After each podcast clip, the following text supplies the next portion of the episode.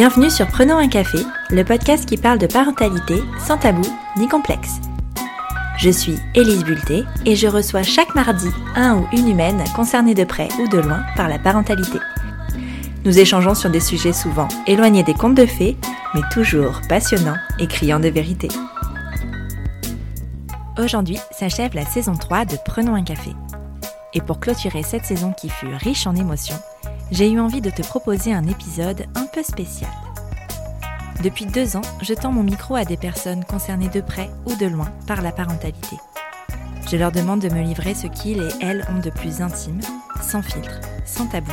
Et ils et elles le font avec une transparence que j'admire beaucoup. Alors pour les remercier, pour te remercier aussi de les écouter chaque mardi, j'ai eu envie de me prêter à ce jeu qui est loin d'être facile. J'ai demandé à Sylvana, dont vous retrouverez l'histoire dans les épisodes 9, 33 et 47, de prendre ma place et de me tendre le micro. Elle était une évidence. Elle connaît si bien la maison Prenons un café et surtout la personne que je suis devenue.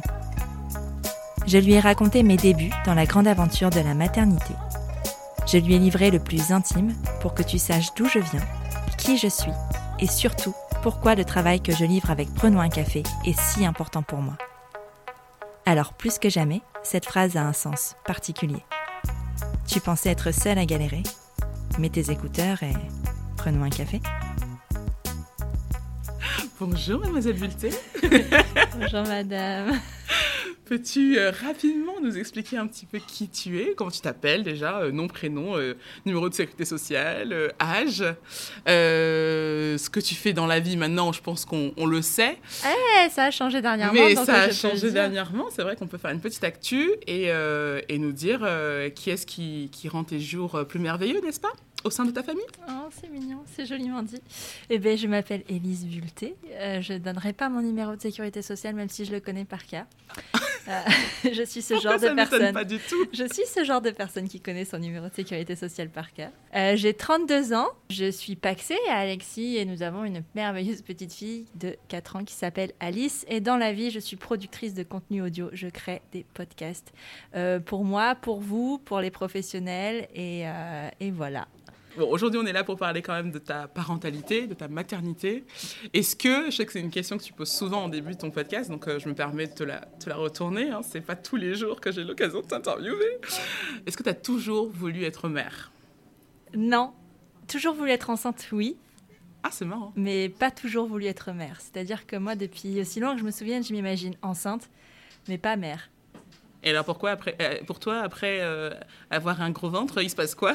Bah je je l'avais jamais en fait euh, imaginé, je l'avais jamais transposé en fait. Pour moi, je sais pas, peut-être c'est parce que j'imagine les étapes l'une l'une après l'autre, mais mm. moi je voulais être enceinte. J'avais très très envie de de savoir ce que c'était que d'avoir euh, un gros ventre, d'avoir... Euh, puis en plus, comme moi, j'ai eu l'expérience du gros ventre euh, hors, hors, grossesse avec ma petite colopathie. Donc voilà, c'était quelque chose que je voulais connaître avec un bébé à l'intérieur, mais depuis longtemps. Je me revois ado gonfler mon ventre sous la douche et, et, imaginer ce que ça fait. Pour autant, je n'ai pas voulu avoir un bébé tôt dans ma vie. Mais, mais ouais, et alors, j'ai jamais imaginé... Je me suis jamais imaginé mère. Alors après, c'est vrai que c'est compliqué, je pense. Euh, parce que tu es un peu comme moi là-dessus. Euh, moi aussi, je gonflais mon ventre euh, après avoir bien mangé. Regarde, je suis enceinte Et j'aimais bien voir ce que ça faisait tout dans le miroir. D'avoir le ventre bien tordu. Quand tu touches, tu te dis. J'ai toujours kiffé les femmes enceintes. Je trouve, je trouve ça fascinant pour moi. Mais le truc, je pense que qui, qui te bloquait à cette visualisation, c'est qu'on on peut pas savoir ce qu'est être mère tant qu'on ne le devient pas, tu vois. S'imaginer le ventre gonflé, c'est facile, tu manges un peu de brioche et ça passe. Mais s'imaginer mère, euh, déjà que nos parents eux-mêmes euh, nous nous partagent pas forcément leur ressenti, alors euh, se projeter là-dedans. Ouais, puis je sais pas, enfin pour moi une mère c'était c'était l'opposé de ce qu'était ma mère aussi. C'était la mère au foyer, tu sais, qui était là ah, et, qui, et, qui, s'occupait de ses enfants, qui passait ses mercredis avec, avec ses enfants, qui les emmenait à leurs activités extrascolaires, à la piscine, des trucs comme ça, tout ce que ma mère n'a jamais fait. Donc du coup, peut-être que c'est pour ça. Alors moi, j'imaginais que je serais ce genre de mère-là. Je l'ai été un moment, je le suis de moins en moins parce que la vie. La vie. Et, et parce que j'évolue. Mais euh, j'imaginais, ouais, je voulais être cette mère-là. Je voulais être cette mère hyper présente, tout ça. Mais pour autant, euh, dans mon passé lointain, je m'imaginais pas en tant que mère. Et alors, euh, quand est-ce que tout ça a pris un peu plus de sens et, de, et, et pris plus de place dans, ta, dans ton parcours de vie Quand est-ce que tu t'es imaginé justement franchir ce cap euh, du ventre juste gonflé par une bonne bière euh, pour passer au ventre gonflé par un petit bébé? Je pense que c'est la personne avec qui j'étais qui a fait que. Ouais. Parce que avant Alexis, je m'imaginais pas faire un enfant avec une personne. Pour te dire, euh, je suis tombée enceinte quand j'avais 20 ans. Euh, euh, et, en fait, pour moi, il était inimaginable que cette grossesse aille au bout. Mm. À aucun moment, je me suis même posé la question. Je me suis jamais demandé si j'allais garder euh, cette grossesse. Jamais, jamais, jamais. Et parce qu'en fait, je ne m'imaginais pas faire un enfant avec la personne avec qui j'étais à ce moment-là. C'était une question de, bah, partenaire finalement. Ouais, pas moi en tant que mère, parce que bon, même si j'étais dans, j'étais étudiante et que c'était clairement pas pas l'idée du moment et mon ambition, mais c'est vraiment le côté euh, non, je veux pas faire un enfant avec cette personne-là. Et pourtant, après, euh, enfin avant Alexis, j'étais dans une relation longue qui était très sérieuse. Et à aucun moment, je me suis imaginé faire un enfant avec cette personne-là. C'est-à-dire que euh, je savais que lui, par exemple, voulait pas. on était jeunes, hein, on avait 24, 23, 24 ans. mais bon, mais, mais je savais que c'était pas dans ses objectifs et j'avais l'impression, quand moi j'imaginais des enfants, que j'allais devoir le supplier un peu et mm. du coup ça m'intéressait pas. Pas non, c'était pas la bonne personne parce qu'on vivait ensemble, enfin on est parti au Canada ensemble, enfin je veux dire c'était mm. très très sérieux et vraiment je me suis jamais imaginé avoir des enfants avec lui. Par contre avec Alexis je me suis même pas posé la question en fait, c'était évident. C'est arrivé euh, vite? Bah, euh, bah, écoute, Alice, elle a 4 ans, ça fait 7 ans qu'on est ensemble, donc euh, je sais pas ce qu'on appelle vite ou pas. On est, ça faisait, quand Alice est née, ça faisait 3 ans un peu moins de trois ans qu'on était ensemble en fait. Euh, c'est arrivé comment? En fait, c'est venu naturellement. C'est vraiment pas posé la question. Il m'avait demandé en Pax, parce que le monsieur me demande en Pax. il m'avait demandé en Pax et euh, ça me semblait logique et tout ça. Et en fait, on a, en discutant, donc on est en, je sais pas, fin 2015, début 2016, on se dit. Euh, ouais, on pensera avoir un enfant en 2017. Je pense que c'est bien le temps d'installer nos business, enfin mon business. Toi, lui, il avait un job depuis un an, enfin le temps de s'installer, mm. d'avoir des promotions, tout ça. Et en fait, euh, la vie a choisi un jour de faire euh, déplacer mon stérilet en fait. En mars 2016, en fait, euh, j'avais mes règles et je mettais, je mettais une cup menstruelle à l'époque. Et en fait, en enlevant ma cup, mes fils de stérilet étaient trop longs et en fait, j'ai tiré le stérilet. J'ai très mal. Et eh ben ça m'a pas fait mal. Oui, je sais. C'était juste gênant, mais ça m'a fait mal. Et en fait, du coup, le stérilet est venu, est venu s'implanter dans ma paroi utérine, mais vers le bas. Ah, euh, non, mais ça faisait pas mal. Vraiment, c'était pas douloureux. C'était juste très gênant. Je pouvais plus mettre de cup, tout ça. Donc euh, voilà. Et donc, je suis allée voir mon médecin. On a fait une écho et ils me l'ont enlevé. Et il m'a demandé si on voulait en remettre un. Ah. Et à ce moment-là, tu et là, on en a discuté avec Alexis, du coup, et je me revois, parce que c'est dans notre appartement à Marc à l'époque. Euh, je me vois exactement où c'était. Et en fait, de se dire, bah, qu'est-ce qu'on fait, en fait? Euh, est-ce que est-ce qu'on remet un stérilet ou pas? Ça, Sachant qu'en fait, si on avait dit 2017, techniquement, si je tombe enceinte là, ça fait presque 2017. Et, euh, et en fait, euh, on a décidé de ne pas remettre le stérilet. Et voilà comment on a décidé de faire un enfant. Ah, c'est glamour, hein c'est glamour. Grâce à une histoire de cup. Voilà. mais non, mais moi, tu vois, c'est pour ça aussi que je te dis, je dis souvent qu'il n'y a pas de hasard, parce que moi, je crois pas au hasard de la vie. Je pense qu'il y a un moment. Elle aura dit au moins une fois. Ouais. mais non, mais c'est vrai parce que je pense que c'était le bon moment et finalement l'histoire prouvera que oui, c'était le bon mm. moment en fait. Complètement. Et de par ma première grossesse qui arrivait euh, sous pilule, je savais, où j'avais un, gros doute sur ma fertilité, je savais très bien que j'étais assez fertile et que ça pouvait arriver euh, comme ça, ouais, rapidement. Et donc euh, ça, c'est arrivé en mars. le temps d'enlever stérilet, tout ça, machin. Euh, ben, il y a eu un cycle finalement qui s'est passé. Et je suis tombée enceinte le 13 juin 2016, jour de notre Pax. Voilà, la fameuse belle nuit. Ou belle journée, Alors, hein, non, parce qu'en fait, en vrai, c'était pas le 13. Je pense que c'était plus le 14, parce que le 13, je sais très bien qu'il s'est rien passé. Mais bon, c'est le, gynéco, quand on a fait l'écho de datation, qui nous a donné cette date. Et pour le symbole, on l'a gardé. Parce que... Ouais. Et en fait, voilà. Donc, euh, finalement, euh, ça a pas mis longtemps, puisque je suis tombée enceinte trois mois après.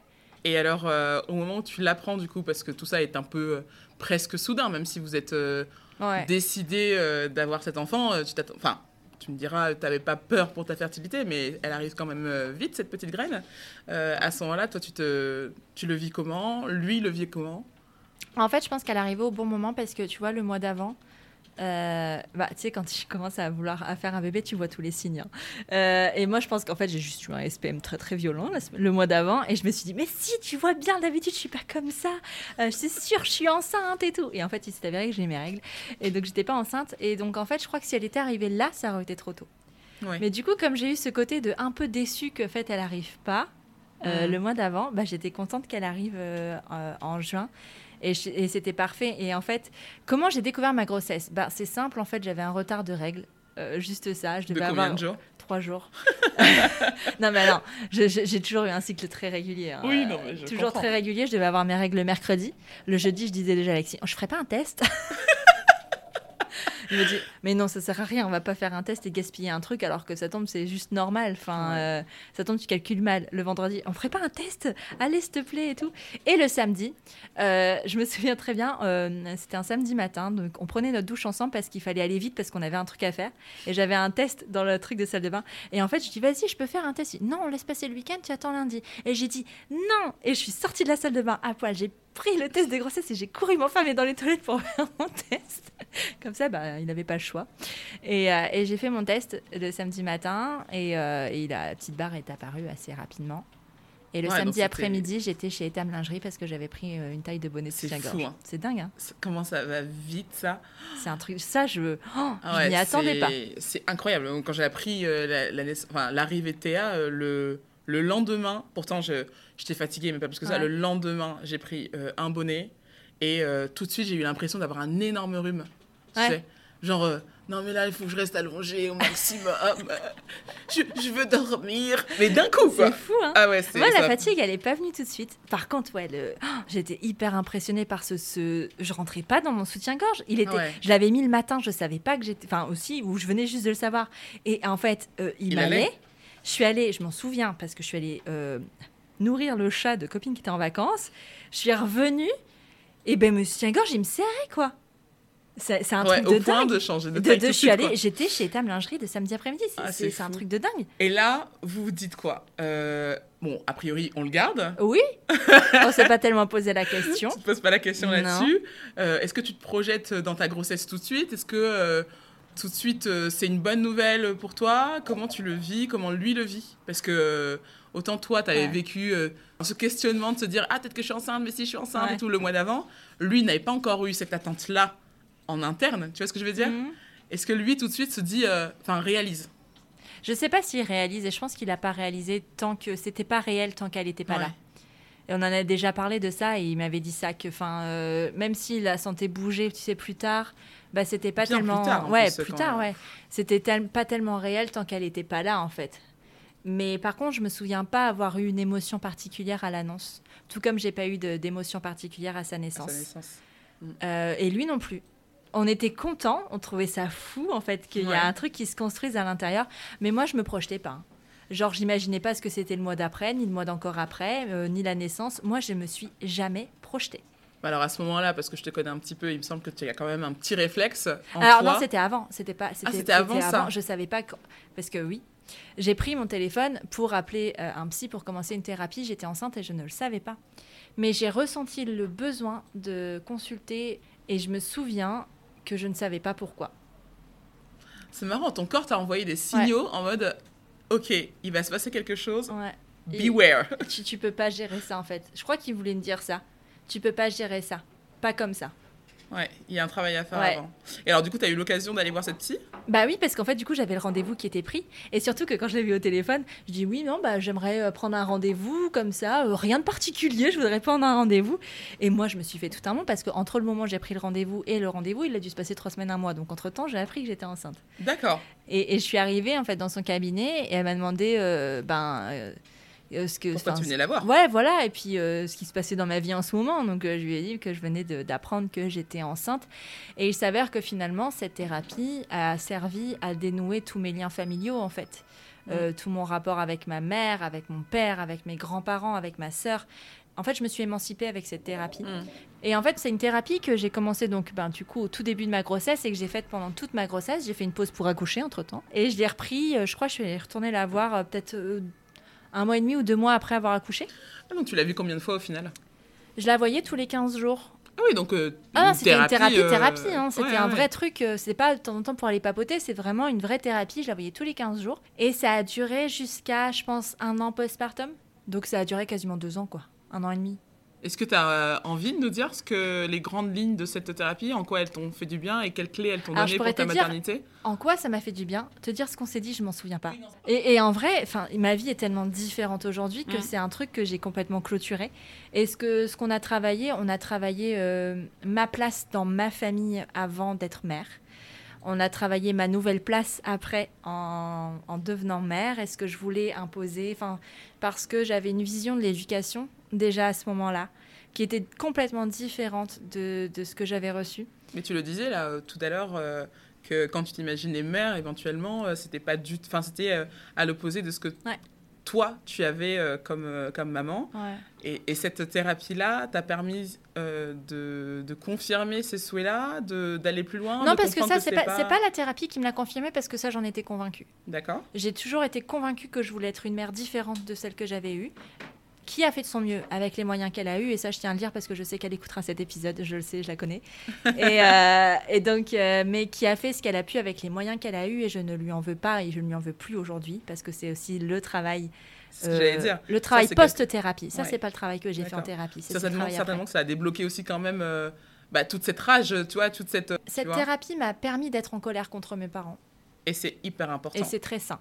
Tellement, tellement important et sain sain, tu fais bien de le dire, parce que moi, c'est vraiment un des points euh, qui, euh, qui, qui, est encore euh, là aujourd'hui, qu'ils ont eux du mal à, comprendre. Mais cette dualité, finalement, elle est là pour, pour s'émanciper et, et s'épanouir. Voilà, c'est le terme que je cherche. Bah oui, parce qu'en fait, figure-toi que moi, j'ai pas fait de crise d'ado. Tu vois, j'étais un peu vénère, euh, voilà, vite fait. Mais je me suis jamais rebellée contre la volonté de mes parents, à part pour fumer des cigarettes, parce que ma mère a détesté ça et qu'elle m'a privée de tous les objets que j'aimais euh, parce que je fumais des cigarettes. Mais à part ça, je me suis jamais rebellée, euh, je me suis jamais dit, j'ai jamais pensé mes parents c'est tous des cons. Quand je suis partie à la fac à 18 ans, je pleurais tous les soirs parce que j'étais loin de ma famille. Mm. Tous les soirs. C'est pas ça. Ah non, c'est pas sain. C'est pas sain d'avoir ce genre de relation. C'est pas, c'est pas logique en fait. C'est pas normal. On peut être en manque de sa famille et tout ça, c'est pas la question. Mais je ne vivais pas ce que j'avais à vivre parce qu'en fait, ça, c'était trop douloureux. Mm. Et, euh, et, en fait, j'avais besoin d'être en colère contre eux. En fait, j'avais besoin de remettre en question tout ce qu'ils avaient fait. C'est hyper sain. Ouais. Et, euh, et, constructeur, en fait. Euh, la preuve, c'est que. Ah ouais, non, mais c'est ce qui m'a sauvé hein, clairement. Je pense qui a sauvé ma maternité. juste ça, au-delà de moi, parce que non, j'étais pas dépressive et, ça n'a rien à voir d'ailleurs. J'étais très bien avec moi-même et j'ai jamais fait de dépression. J'ai pas de terrain dépressif. Et c'est pas pour ça que j'ai consulté mais euh, ça m'a permis de, m'émanciper et de prendre ma place de mère. En fait, je pense que j'aurais jamais pu le faire autrement. Et quand je suis devenue mère, le travail n'était pas terminé. Parce que moi, j'ai pris ma place de mère quand ma fille avait peut-être un an et demi, deux ans, je dirais. Alors, ça tombe très très bien.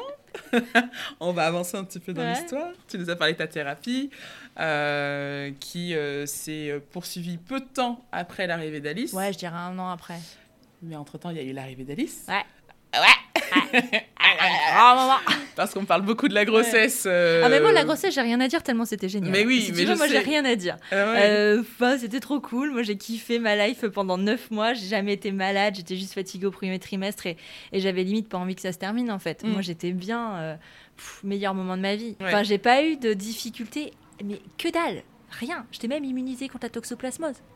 Ah oui, j'avoue. Ah oui, non, j'avais un level de grossesse assez, euh, assez impressionnant.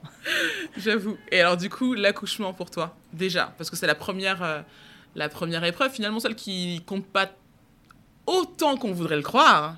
Parce que on a tendance à sacraliser ce moment comme si c'était euh, la fin de, de tout, alors que ce n'est que le commencement, les gars. mais, mais toi, comment tu l'as vécu? Parce que, mine de rien, tu voulais pas. T'étais tellement bien dans ta grossesse que, que ça a duré un peu de temps. Ça a duré vraiment neuf mois hein, et deux jours. et en fait, je pense que c'est d'ailleurs pour ça qu'elle est sortie un peu tard. Mais c'est ça. Le, truc que je te disais tout à l'heure, c'est que j'ai rien préparé.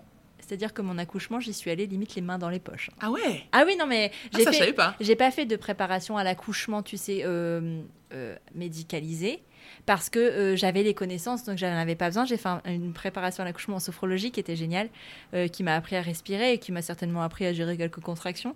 Mais vraiment, je suis allée les mains in the pocket. Enfin, vraiment, euh, ah, j'étais une autre personne hein, il, y a, il y a 4 ans. Donc en fait, je peux te donner mon ressenti de mon accouchement à l'instant T et mon ressenti de mon accouchement aujourd'hui parce qu'ils sont complètement différents. Alors à l'instant T, ça donnait quoi? Ah, J'étais très contente de mon accouchement. Il a duré un peu longtemps. Il a mhm. duré 36 heures. Mais euh, à aucun moment de ces 36 heures, euh, j'ai ressenti une souffrance. C'était long, j'ai pas beaucoup dormi, forcément, parce qu'il y a eu deux nuits du coup. Euh, alors, ça, le travail avait commencé le lundi 13 mars 2017 à 18h dans mon canapé, dans mon salon. Et, euh, en fait, bah, la première nuit, euh, je l'ai passé sur mon ballon à lire des bouquins avec mon chat, parce qu'en fait, j'avais des contractions toutes les 15-20 minutes. Donc, autant ah te dire, pas énorme, pas assez pour aller à la maternité, mais assez pour te faire chier et pas te laisser dormir. Ouais, c'est quand même un pré-travail déjà intense. Ouais, c'est ça. Et, donc, du coup, bah, j'étais là, moi, avec mon chat, on, papotait, hein, on se disait des histoires et c'était cool. À 6h du matin, j'ai réveillé Alexis pour lui dire, parce que lui, du coup, il dormait, pour lui dire, bon, en fait, là, ça dure un petit peu longtemps, enfin, euh, je m'ennuie, c'est chiant un peu, tu veux pas te réveiller, et puis bon, Alexis... T'avais l'impression qu'il y avait quelque chose qui se passait en bas, que ça se non, bougeait pas plus euh, que ça. Juste les contractions toutes ouais, qui font depuis la veille au soir. Et puis, t'as pas dormi, quoi. Puis, bah, mm. du coup, je m'étais levée le matin, et euh, j'avais pas dormi. Et du coup, il se réveille. Au bout d'un moment, je pense qu'il met une bonne heure à se réveiller parce que c'est Alexis. et, et, voilà. Et puis, ben, on va marcher. Ah, cette fameuse balade. Moi, je connais l'histoire, donc ça me fait toujours très très rire, mais... On va marcher sur le bord de la Deule. Je resitue. Hein. Les détails. Un matin de mars. Il faisait pas trop chaud, pas trop froid. C'était pas une journée dégueulasse on marche. Et bon, on marche. On marche comme on peut à 9 mois de grossesse. Moi, ça faisait déjà 15 jours que je marchais à peine. Hein. donc j'avais très mal. J'avais beaucoup de douleurs euh, ligamentaires. Et, surtout que ma fille faisait 4 kg 290. Donc vous imaginez le poids. On marche et tout. Et à un moment, je regarde Alexis et je m'effondre.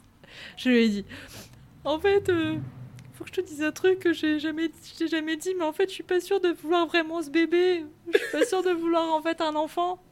Et là, il me regarde paniqué, du coup, avec les yeux qui sortent des orbites. Quoi?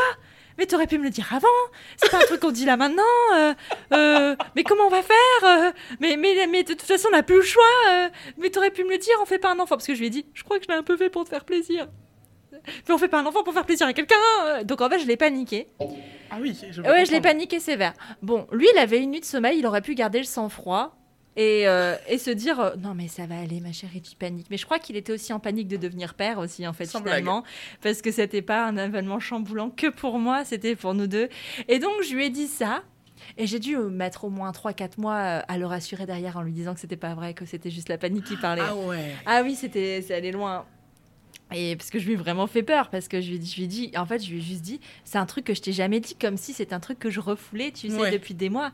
Alors qu'en fait, c'était pas vrai. Je pense que c'est juste le manque de sommeil et la panique de, du euh, moment. C'est la phase d'un peu de désespérance aussi qui arrive, quoi. Ouais, alors que j'étais pas là du tout. Hein. Euh, j'étais pas, du tout, pas ah non, non, non, si tu veux. Donc, du coup, on est allé à la maternité vers midi, sachant que j'avais une visite la veille, parce que la veille, c'était mon jour de terme. Donc, tu as la visite obligatoire la veille, on y était allé. Et là, euh, là ils m'ont fait très peur parce qu'en fait, ils font une écho, ils font un monito et une écho pour vérifier que tout va bien. Et en fait, euh, la, c'était une interne qui m'avait fait euh, mon écho et je pense qu'elle n'était pas très au fait. Et elle m'a annoncé un bébé entre 4,7 kg et 4,8 kg. Sachant qu'à l'éco T3, on m'avait dit 3 kg 500. Moi, j'étais au mode oh, mais génial, c'est un bébé dans les normes, ça va passer crème. Et là, on te dit 4 kg 700, 800. Moi, j'ai paniqué en fait. J'ai eu très, très peur. Parce que direct, elle me dit ça, elle me dit Ah oui, donc du coup, un gros bébé, ça peut. Elle m'a énuméré limite son cours, tu sais. Euh, ça peut faire euh, un, truc de démembré, machin et tout. Elle m'a annoncé tous les risques un peu comme ça. J'arrive, je Vous vous rendez compte? Enfin, je vais pas dit, mais moi, vous vous rendez compte que vous parlez quand même à une femme qui n'a pas encore eu d'enfant et qui s'apprête à donner la vie, genre le truc le plus ouf de sa ah vie. Et on peut pas dire ça. Elle n'avait pas encore euh, la pédagogie. Ah, il lui manquait un truc. ah, reviens, copine. voilà. Donc j'étais déjà avec ce truc-là de 4 kg 700, 800. Et après, il y avait le, médecin qui m'avait dit euh, que non, c'était pas à ce point-là, que c'était peut-être euh, un, gros bébé, mais pas non plus. et que les risques, elle était obligée de me les dire, mais que c'était loin d'être systématique. Et que voilà, hmm. mais j'ai eu très peur. Sans blague. J'ai eu très peur. Donc à midi, le lendemain, on va à la maternité pour, pour faire les les examens, enfin parce que j'avais des contractions depuis quand même plus de 12 heures du coup, de 18 heures la veille jusqu'à midi ce jour-là. Ça fait beaucoup de temps. Donc pour aller voir où ça se passe, et euh, j'étais euh, gentiment ouverte à deux. Ah, donc le travail avait vraiment commencé. Ah oui, il avait commencé. Bah, de toute façon, en même temps, j'étais à terme, donc c'était pas une fausse ah, mais Tu peux avoir des, des, contractions sans que ton col se. De... Ouais. Bah, ceci dit, ça aurait pu encore durer vachement plus longtemps. Ah oui Ah oui, oui, oui, oui, Elle n'était pas pressée, la dame. et alors finalement, le fameux jour arrive. Donc, ah oui, parce qu'on était sur la question de euh, ton ressenti. Ah, mon ressenti de mon accouchement. Oui, donc, parce que ça, je finis l'histoire parce que ça a une importance, c'est que ben, après, moi, ils m'ont, euh, j'ai marché pendant tout l'après-midi jusqu'à 19h. Euh, non, j'ai eu un, moment en pré-travail où ils m'ont administré quelques petits euh, sédatifs pour que je dorme une heure ou deux.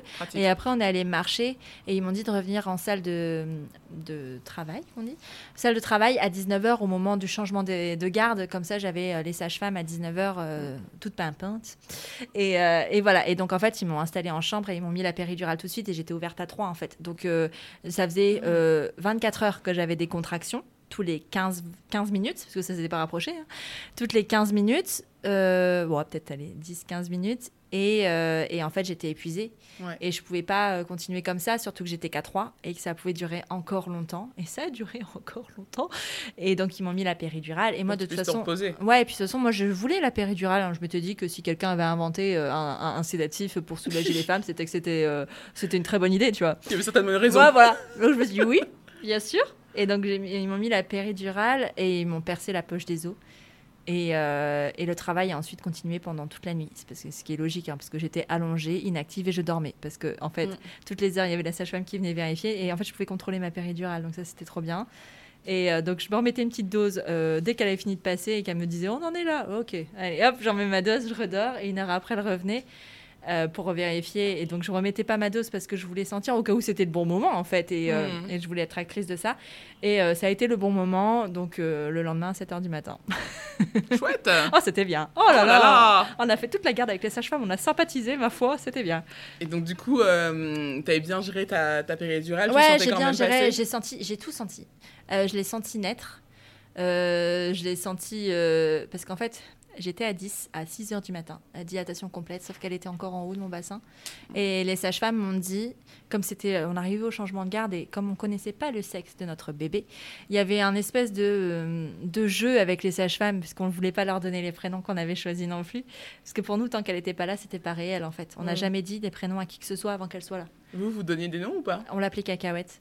Ah oui, c'est vrai. Mais nous, euh, on l'a jamais appelé. Bah, on savait pas si c'était une fille ou un garçon. Ouais, vrai, Donc, euh, on l'appelait Cacahuète. Ça a été Cacahuète jusqu'au bout. Par contre, à la seconde où elle est sortie, c'était plus Cacahuète et ça l'a plus jamais été. Mais, euh, mais donc, du coup, c'était devenu un jeu. Il y avait ce petit truc-là où la sage-femme a dit ben, autant faire l'accouchement ensemble parce qu'on est resté ensemble toute la nuit. C'est vrai que c'est dommage de passer le relais à une équipe. Donc, du coup, ce que je vous propose, c'est qu'on commence les pousser mais qu'on les comptabilise pas parce que sinon, au bout de 20 minutes ou 40 minutes, je ne sais plus, on doit euh, appeler le gynécologue. Et moi, je trouvais que c'était une super idée. Mm. Aujourd'hui, non. Mais c'était une super idée. Donc du coup, j'ai poussé très très fort et, pendant très très très trop trop trop longtemps. Euh, il y a eu quatre poussées. À la troisième, en fait, elle était toujours pas descendue et on a dit bon, c'est la dernière et après, ben tant pis, on laisse faire la nature et elle descendra d'elle-même. Sauf qu'en fait, j'ai tellement tout donné qu'elle est, j'ai senti son pop, sa tête popper sur mon, sur le col, enfin sur euh, mon vagin, je pense. Parce que le col il était ouvert, donc c'était la descente. Euh, hmm. Ouais, voilà, ça.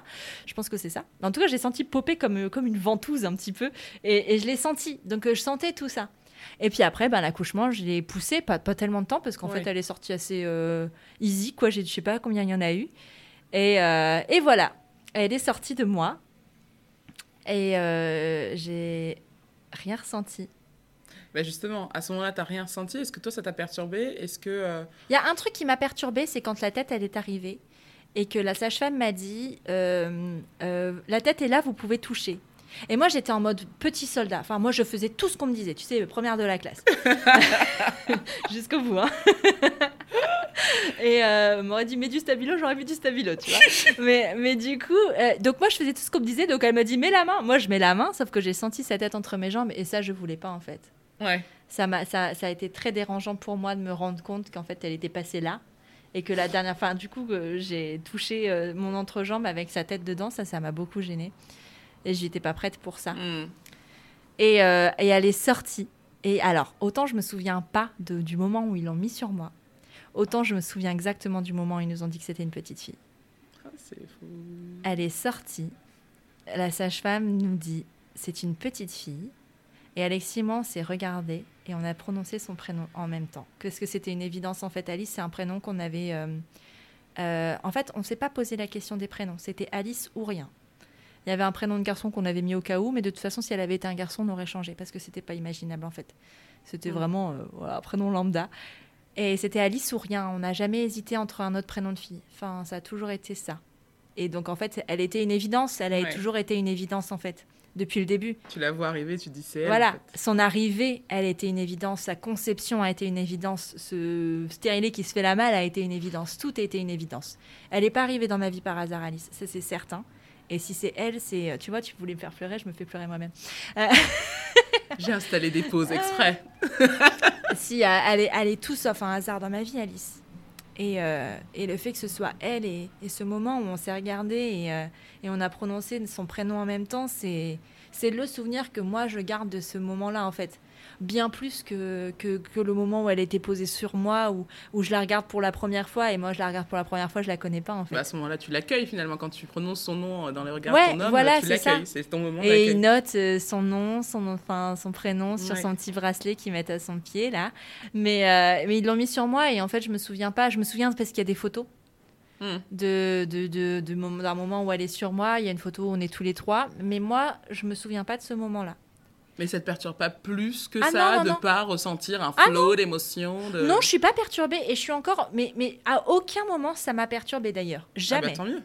J'ai toujours été. Puisqu'on rappelle à nos auditeurs, n'est-ce pas, que c'est ok de ne pas pleurer comme une ah oui, non, non, Madeleine. Moi, j'ai jamais, j'ai pas eu ce moment de, de, ouais, de waouh quoi, c'est le plus beau jour de ma vie. Pour moi, mm. mon accouchement était clairement pas le plus beau jour de ma vie. Euh, et ouais, je me souviens enfin, il me semble qu'elle a fait une tétée d'accueil. Ouais, ça c'est quasiment sûr. Et puis bon, on est resté là deux heures euh, ben, en surveillance. Et puis euh, voilà, j'ai fait une hémorragie de la délivrance et je pense que ça joue aussi sur le fait que j'étais peut-être pas, au fait. Dedans quoi. Ouais. Et, et, du coup, Alexis s'est un peu traumatisé parce que quand il a vu mon sang gicler sur la sage-femme qui était étudiante et qui a fait une drôle de tête, euh, il a eu peur et il me l'a pas dit. Et ça, je le remercie parce que moi, je m'en suis pas rendu compte. Je l'ai su qu'après hein, que j'avais fait une, une mm. hémorragie. Moi, je l'ai pas su.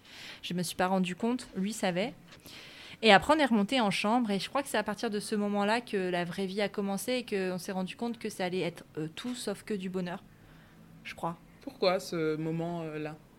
Ça a été la mise au sein forcée. Ah, la fameuse. La fameuse. En fait, on est rentré en chambre et tout se passait très bien. Bon, voilà, euh, chambre euh, individuelle, tout était nickel. On, est là. J'étais un peu crevée, quoi. Je pouvais pas me lever parce que j'avais fait mon hémorragie, donc j'avais pas le droit de me lever et tout ça. Mais c'était ok. Enfin, si je me levais, je tombais, quoi. Donc, euh, mais, mais ça allait. et en fait, il y a une puéricultrice qui est arrivée à un moment pour la mise au sein. Et moi, je me dis chouette, parce qu'autour de moi, il y avait personne qui allaitait. Par contre, euh, alors, ce qui est drôle aussi, c'est que avant d'accoucher, je disais l'allaitement, oui, je vais essayer, mais euh, si ça marche pas, ça marche pas. Par contre, à la seconde où elle était là, à la seconde où l'allaitement ne marchait pas, je me suis battue, mais comme une lionne pour ça. C'était ma raison de vivre, en fait. Mmh. Cet allaitement a été et je sais pas pourquoi. On trouve une force, euh, ça, ça, ça, prend, ça prend pas, c'est pas le sujet, c'est juste que quand ça prend, ça prend. C'est-à-dire que quand tu as envie de te battre pour cet allaitement, je sais pas d'où on. Peut-être les hormones, allez savoir. Je sais pas. Mais on trouve une force euh, que, que, inespérée, quoi. Ouais. Non, je me suis battue. Et en fait, il y a cette puéricultrice qui arrive, je me dis, chouette, on va montrer comment ça se passe, parce qu'autour de moi, j'avais pas de copine qui avait allaité. Euh, et puis, moi, j'ai pas été allaitée. Enfin, c'est pas une pratique courante mmh. chez moi. Donc je me dis chouette, machin et tout ça. Donc euh, moi, euh, encore une fois, première de la classe, euh, je me fais en mode tout ce qu'on me dit. Et donc je suis assise et tout, je ne peux pas bouger. Et en fait, je me retrouve complètement immobilisée en fait. Je suis les bras le long de mon corps. Je suis assise là sur mon lit avec le truc remonté.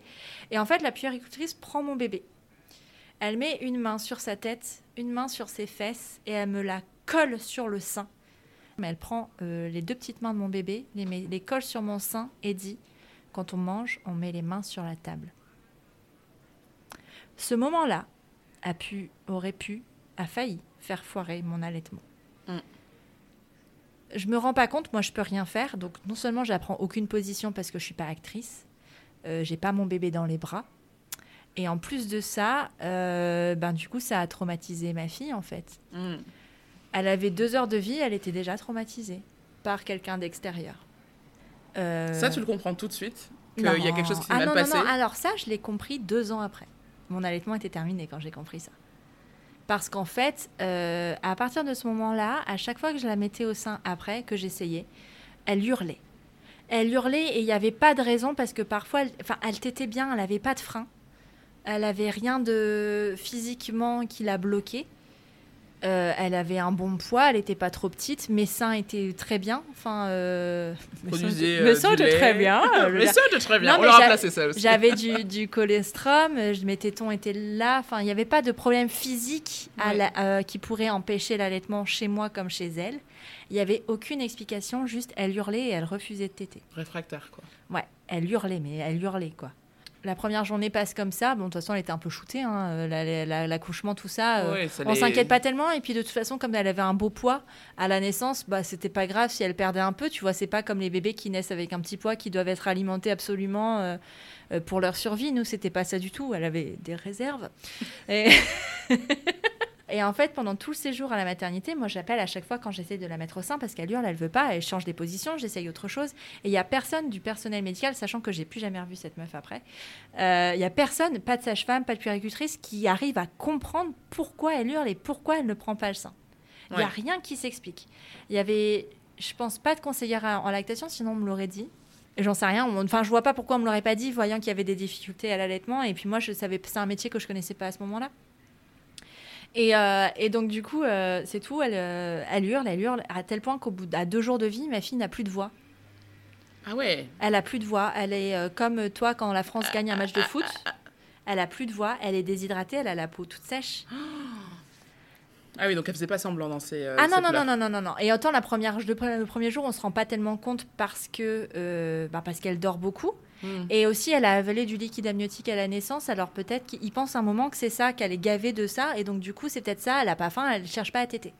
Ils lui font, ils me l'emmènent pour lui enlever du coup du liquide amniotique. Euh, je n'ai pas vu ça parce qu'apparemment c'est impressionnant et donc du coup pour me préserver euh, ils n'ont pas voulu que je vienne avec mais ça a duré ils, ils sont partis avec elle deux minutes hein. oui ça va vite mais c'est impressionnant Tu, vas chercher un petit ouais c'est ça donc du coup voilà et en fait ils, ont, ils font la manip et puis en fait non toujours pas le lendemain, elle est un peu plus éveillée et euh, elle t'aide pas. Et en fait, le soir, à ce soir-là, c'est là où elle a plus de voix, tout ça. Ils me disent, ben, euh, en fait, on peut mettre en place. Non, ils me disent pas ça. Ils me disent, ben, là, il faut qu'elle s'hydrate parce qu'elle est en train de se déshydrater. Euh, on peut mettre en place un tir allaitement si vous voulez, mais là, on n'a pas le matériel. Est-ce qu'on lui donne un biberon de lait artificiel? Hmm. C'était la nuit, j'avais pas dormi. Bon. 36 heures d'accouchement, plus les nuits, ben, un bébé, quoi. J'ai dit oui, parce que je ne veux pas laisser ma fille comme ça. Oui, bien sûr. Euh, Alexis lui donne ce biberon et ça, ça, je m'en suis. l'image, je l'ai encore très très bien en tête. Lui, il était content de lui donner un biberon parce que c'était un moment tous les deux et ça les a kiffés. Je me souviens pas avoir pleuré autant, je crois. C'est un moment apaisant pour lui, pour vous quelque part parce que vous savez qu'elle est nourrie, mais oui, parce qu'elle a une solution. Ah moi, j'étais pas euh, apaisée. Hein. Tu, le vois comme une. Ah moi, ça a été. Euh, bah, de toute façon, c'est simple. C'est le seul et unique biberon de lait artificiel qu'elle a eu dans toute sa vie. Hum de toute sa vie. Elle n'en a jamais eu un autre après. Donc, On rappelle euh, que c'est pas le problème. Non, c'est pas le problème. Non, c'est pas le problème. C'était moi. C'était moi. La main sur voilà. quoi. Et puis juste, enfin, je trouvais, il y avait tellement pas de réponse en fait, et j'étais tellement prête, pas prête à abandonner ça. Et surtout que je savais même pas que j'allais avoir cette réaction-là. C'était quelque chose qui n'existait pas pour moi. Enfin, euh, c'était vraiment, bah, si ça marche pas, c'est pas grave, ce sera la solution, et puis c'est tout mais je voulais pas en fait. Je voulais pas fail ce moment, je voulais pas ne pas l'allaiter, je voulais pas ne pas réussir ça en fait, c'était pas possible. Et donc du coup, et, et, je voulais pas surtout sans avoir épuisé toutes les solutions. Ouais. Aussi. Je comprends. Donc euh, elle a ce biberon, voilà, et le lendemain matin, il y a euh, euh, ses chers amis d'Anno Santé qui débarquent avec un, avec un fameux tire avec le tire donc je choisis le tire qui, qui me va, enfin que je préfère, machin et tout pour la location en fait. Et là commence l'aventure du tir allaitement. Yay Donc voilà, le tir allaitement a duré 12 jours et après elle a pris le sein, mais 12 jours assez intenses. Le tir allaitement, c'est mettre son réveil toutes les 3 heures pour tirer son lait parce qu'il faut que la lactation se mette en marche. Euh, donc c'est pendant 24 heures, toutes les 3 heures, tirer son lait. C'est ne pas avoir de répit parce qu'en fait, euh, toi, tu tires ton lait, mais donc du coup, il n'y en a jamais un qui se repose parce que Alexis, la nuit, devait se lever pour lui donner les biberons pendant que moi, je tirais mon lait. ça a été 12 euh, jours assez intenses où les douleurs étaient là, c'était atroce parce que j'avais mal au ventre. Et puis la logistique, mmh. c'était laver. parce que quand tu donnes le biberon, tu laves tes biberons. Là, tu laves tout le matériel et il y a une façon particulière de laver le matériel parce que. Tu as peur de tout, on te parle de staphylocoque et de machin et nanana. Et c'était à chaque fois. Et puis surtout qu'on n'avait qu'un seul set de pour le pour le tirer, tu vois, on n'avait qu'un seul truc, donc il fallait vraiment laver à chaque fois et, les conservations. Alors, quelle est, c'est dans ta tête, toi, tu es en postpartum immédiat. Tu dois savoir quel est le lait que tu dois donner en premier à ta fille. Donc, il faut penser à le noter. Il faut penser à se, souvenir. Enfin, horrible. Vraiment, c'est pas mon expérience. Toi, tu l'as mal vécu. Et puis surtout que tu as un fond de. Euh, en fait, j'ai envie que mon bah allaitement au sein fonctionne. Non, à ce moment-là, je le vivais. Enfin, j'étais OK. Elle avait mon lait tu vois. Genre, je faisais ma part, tu vois. Le job. ouais, je faisais mon job. J'ai fait mon taf. Et elle avait mon lait. Et puis après, c'est vrai que quand elle a commencé à prendre le sein, ça a été un peu plus simple. Mais le sein n'a jamais été pour Alice quelque chose d'apaisant, comme on peut l'entendre. Mm. La tétée doudou, la tétée câlin. Non, ça n'a jamais été ça. Un câlin, oui. Mais avec son Elle pouvait à ce moment-là te faire un câlin, juste tu la prends dans les bras ah pour l'apaiser, sans téter. Ah oui, oui, oui. ok. Ouais. Elle s'endormait au sein parfois, mais comme un bébé pourrait s'endormir à un biberon. En fait, mon sein, c'était son biberon. D'accord. Il n'y avait pas euh, le côté plus. Enfin, il y avait des moments parce que forcément, elle était au plus près de moi et voilà. Mais il n'y avait pas de tété câlin. Elle, elle, m'appelait pas juste pour tété, tétouiller. Enfin, non, c'était toujours des grosses tétées de j'ai faim. Et ça a jamais été, sauf en cas de pic de croissance où là c'est intense. Mais euh, c'est finalement anecdotique pendant toute la durée de l'allaitement, parce que je l'ai allaité pendant 12 mois. Les tétés, c'était uniquement quand elle avait faim. Donc c'était aux heures des repas, enfin aux heures des repas entre guillemets, mm. enfin c'était vraiment toutes les 3-4 heures. Quoi. Et euh, à ce moment-là, alors je sais qu'aujourd'hui on en parle beaucoup plus, euh, le travail de, du livre, très, du manuel très illustré de l'allaitement. Euh, aujourd'hui, voilà, c'est de la petite référence, la Bible que tu as reçue d'ailleurs. mais à l'époque, est-ce que tu vas chercher des informations? Est-ce que tu te rapproches d'une conseillère en lactation? Est-ce que tu essaies de, de de trouver ce savoir qui est finalement le fameux pouvoir pour reprendre le contrôle de la situation? Alors, conseillère en lactation, c'était pas si facile de les trouver à ce moment-là. Ah non, non, mais même encore aujourd'hui, c'est pas, pas évident. Je trouvais ça vraiment difficile. J'étais allée sur le site de la Lecce League, mais alors je me sentais jugée à foison. J'étais allée sur un forum sur Facebook aussi, enfin une page là. Mon Dieu, et euh, à chaque fois que je posais une question, euh, en, gros, quand ça foirait, ça, c'était de ma faute. Hmm tu vois. Elle avait une tétine Alice parce que ben, du coup, comme elle t'était pas quand même pour se rassurer, elle avait quand même un besoin de succion. Mais elle voulait pas se rassurer avec mon sein. Bah, il y a un moment, en fait, le petit doigt, ben, si tu veux le garder. Euh, attends, si tu veux le garder, si tu veux essayer d'avoir une vie, il faut passer à autre chose. Et voilà, donc elle a eu la tétine assez. je crois qu'à trois, trois, semaines, un mois, elle avait la tétine. Et, euh, et en fait, euh, je dis ça parce que c'est vraiment, du coup, je me justifie là avec cette tétine parce que j'ai ressenti le besoin de me justifier. Hmm. au moment où j'en parlais. Quand j'avais un problème avec mon allaitement, que je posais une question sur les trucs, tout de suite, bah, c'était t'as une tétine, bah cherche pas, c'est ça, c'est ta faute, hein, tu t'avais qu'à pas lui donner une tétine. Et en fait, j'ai trouvé ça vraiment très culpabilisant, surtout que généralement les problèmes venaient pas de là. Donc euh, je me suis vraiment sentie assez seule et vraiment en plus j'avais pas de copine autour de moi qui allaitait. Et c'est ça aussi le truc, c'est que moi quand je suis devenue maman euh, à Lille, je connaissais très peu de gens. Je connaissais vraiment. C'est pas, comme aujourd'hui. Je suis pas. Aujourd'hui, si j'avais un enfant, je sais que ça serait complètement différent. Genre vraiment différent. Que tu aies le pouvoir ou pas, parce qu'aujourd'hui, tu es entouré, quoi. Ouais, c'est ça. Que je, ouais, que je sache tout ce que je sais aujourd'hui ou pas, c'est pas ça. Enfin, ça changerait forcément les choses, mais c'est pas ça. Vraiment, à ce moment-là, je me suis sentie seule. Ma famille était loin, il y avait personne qui était là pour moi. Euh, j'ai demandé de l'aide. Hein. Mais les gens étaient trop occupés pour venir m'aider. Et euh... C'est des personnes qui avaient des enfants ou pas? Non. Mais qui m'ont dit euh, pardon euh, quelques années plus tard. Ah, Au moment où ils ont eu des enfants ou pas? Oui. Voilà. non, mais c'est dingue. C'est bah encore l'épisode que tu as fait avec les triplés. C'est exactement ça. C'est-à-dire, à un moment donné, euh, il y a une réalité que tu ignores et que tu n'arrives pas du tout à te projeter tant que tu ne l'as pas connue ou tant que tu ne l'as pas vue autour de toi. Moi, je sais que j'ai toujours. Enfin, euh, été autour de familles, euh, j'ai vu des femmes enceintes, euh, allaitées, etc. Ça faisait partie de mon univers. Donc, très rapidement, sans avoir d'enfant, j'ai toujours eu les réflexes de je ramène la lasagne, les gars. Et comment toi tu vas? Et, puis, peut-être que pour toi, c'est aussi culturel. Oui, ah non, mais je. je il y a ça aussi, tu vois. Clairement, il y a ça. Moi, clairement, pas... du tout. si tu veux, non. Et puis, et puis en fait, c'est un peu le problème quand tu es une des premières dans ton cercle à avoir des enfants aussi. De, de ça. Et puis ma famille est pas très loin en soi. Elle est à une heure de route, mais assez loin pour pas venir souvent. Assez loin pour pas euh, débouler. Mais qui aurait euh, pu, pour le coup, qui aurait pu? qui, je sais, aurait pu, logistiquement, c'était possible, je le sais, mais qui n'était pas là. Hmm. Ça, c'est un fait. Et je suis très seule. Alexis reprend le travail 11 jours après. Les fameux. Donc je suis vraiment très seule et en plus moi j'étais à mon compte et j'ai repris le travail quand Alice avait six semaines. Tu t'es renseignée un petit peu sur tout ce qui était postpartum? Alors non, bah non, parce que tu sais, moi, après la grossesse, il n'y avait plus rien qui existait. Moi, je voulais être enceinte. Avoir le gros ventre. Ouais, même mon si j'ai pas préparé mon accouchement, pourquoi aurais-je préparé mon postpartum? Enfin, je ne savais même pas ce que ça voulait dire. Ouais. Je connaissais même pas ce mot. Moi, je me suis fait pipi dessus pendant six semaines jusqu'à la rééducation de mon périnée. Tout ça parce que j'ai poussé quatre fois pour accélérer la nature pour que ma fille arrive plus vite. J'ai poussé quatre fois en voulant, en, faisant semblant d'être très constipée. mais, parce que, ben non, mais c'était pas poussé pour la faire sortir. En plus à ce moment-là, c'était poussé pour la faire descendre. C'est un truc qui n'existe pas normalement, que tu fais euh, en te déplaçant et en te mouvant, voilà, mais pas allongé sur un lit en mm. forçant la nature. Ça a détruit complètement mon périnée, qui était sans doute un peu faiblard dès le départ, mais euh, euh, moi, ce que j'avais prévu comme vêtement dans ma valise de maternité m'a duré deux jours. Je suis restée cinq jours. Parce qu'en fait, je me faisais pipi dessus tout le temps et que du coup, j'avais des vêtements sales tout le temps.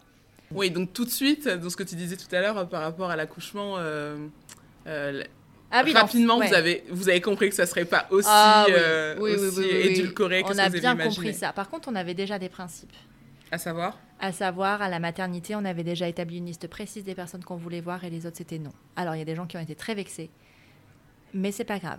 C'était des choses qu'on avait déjà instaurées. Et ça, merci la thérapie de m'avoir pris, euh, donné le pouvoir sur ça. Et aussi l'avantage de pas avoir, d'avoir été seule finalement, c'est qu'on a fait ce qu'on a voulu avec notre fille aussi, sans hmm. recevoir d'injonction. Donc euh, tout ce qu'on voulait mettre en place, on l'a mis en place. Tu as reçu des personnes à la maison? Euh, alors euh, oui, comme tu dis, j'ai reçu des personnes à la maison, en effet. Je leur ai préparé le café, les petits gâteaux, et euh, ils se sont installés dans le canapé pendant que moi, j'allais tirer mon lait et que la sage-femme venait pour m'ausculter à trois jours de mon retour à la maternité. Ouais, ouais, ça j'ai fait. C'était ça ma vie. Et c'est d'ailleurs pour ça que j'ai créé Prenons un café. N'est-ce pas Et non, c'est ça, ça a été dur en fait, parce qu'au final, euh, ben ouais, c'était ça. Et après, ben, au bout de six semaines, la rééducation du périnée m'a quand même vachement aidé sur euh, la partie physique en tout cas. Mais euh, ben, ma sage-femme, c'était la seule personne que je voyais dans la semaine, quoi. Mm. À part Alexis quand il rentrait du travail. Et avec ta sage-femme, tu arrives à parler de, de, ce qui va, ce qui va pas, non. des questions, rien? Non, mais tu sais, moi, quand je connais pas quelqu'un, je suis très dans l'humour, je suis très dans la blague. Mm. Quand je suis pas à l'aise, je, je ris. Je suis très gémeaux comme personne. N'est-ce pas? Et euh, c'est fou. Et en fait, non, quand je connais, quand je, je rentre pas dans l'intime comme ça, donc en fait, elle, devait se dire que j'allais très très bien, quoi. Mm. Que j'étais, ouais, de bonne humeur, guillerette et tout ça, mais ce qui était un peu le cas. Enfin, j'étais contente. Hein, c'est pas ça, j'ai pas fait de dépression, j'ai pas fait tout ça, mais juste je me sentais vraiment très très seule. Et est-ce qu'à un moment quand même euh, ce sentiment euh, de solitude euh, se rétablit Est-ce que tu arrives à trouver un équilibre après le, le départ d'Alexis, le retour d'Alexis au travail? Comment ça se passe? Parce que j'imagine que la solitude a dû continuer un petit peu. Ah bah ça a continué même un peu plus qu'un petit peu parce qu'en fait si tu veux j'ai accouché en mars. Euh, j'ai gardé Alice à la maison jusqu'en septembre par, par choix. Je voulais pas la mettre à la crèche avant. Elle est entrée à la crèche en septembre, donc elle avait presque six mois. Et même après ça, la solitude était toujours là, en fait. C'est-à-dire que, bah, en fait, elle allait à la crèche trois jours par semaine. Et euh, bah, moi, je bossais. Et en fait, je bossais. Puis les jours où, euh, où elle était avec moi, elle était avec moi, mais on n'était que toutes les deux. Hmm. Et ça, ça a duré très longtemps. Ça a eu un impact dans votre façon de. Je connais la réponse, mais bon, on va la partager aux auditeurs. un, votre, un impact dans la façon de, bah, de, justement de chacun trouver votre place dans votre parentalité et de, euh, de construire.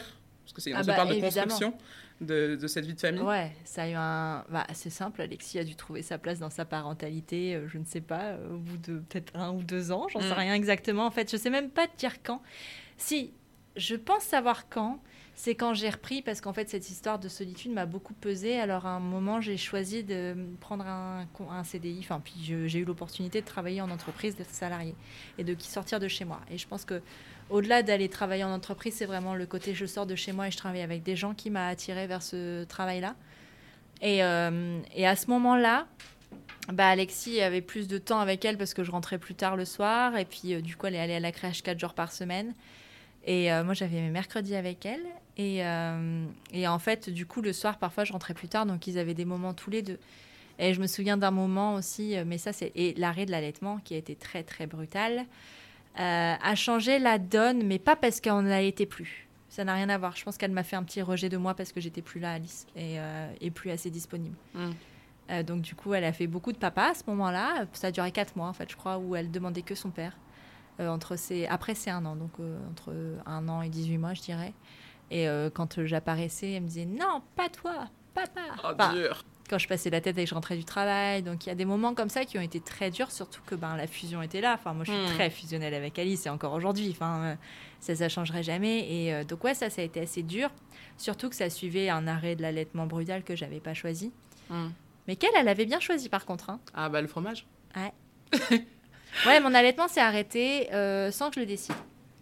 C'est-à-dire, je suis partie en déplacement le week-end de C1 an au Salon du Livre de Paris. Et quand je suis rentrée, euh, pourtant, j'avais tout bien fait, hein, et compagnie. Euh, enfin, je veux dire, j'avais. J'avais entretenu la lactation, mais pendant mon absence, ce parce qu'à la crèche, euh, je veux dire, quand elle a commencé la crèche, l'allaitement continuait, donc elle avait l'habitude de prendre des biberons avec mon lait. Puis elle hmm. était née avec ça, donc en soi, c'était pas un problème. Par contre, pendant ce week-end-là, elle a voulu aucun des biberons que j'avais laissés. Ah ouais? Ah non, elle en a pas pris. Donc du coup, c'est pour ça qu'Alexis a complété, a complété avec des yaourts et du fromage. Quand je suis rentrée le dimanche soir, euh, elle était contente de me retrouver. On a fait une grosse tétée. Et ça m'a soulagée de ouf. Euh, une grosse tétée. Et le lendemain matin, elle m'a refusé. Elle a tourné la tête. Et c'était non. Elle a voulu du Elle a voulu s'installer à la table du petit déjeuner à un an. Elle avait 12 mois tout pile à, ta fille, quoi. C'est ça, euh, je suis en train de visualiser Théa là, à l'instant où tu me parles, euh, me disant non, pas tété, fromage.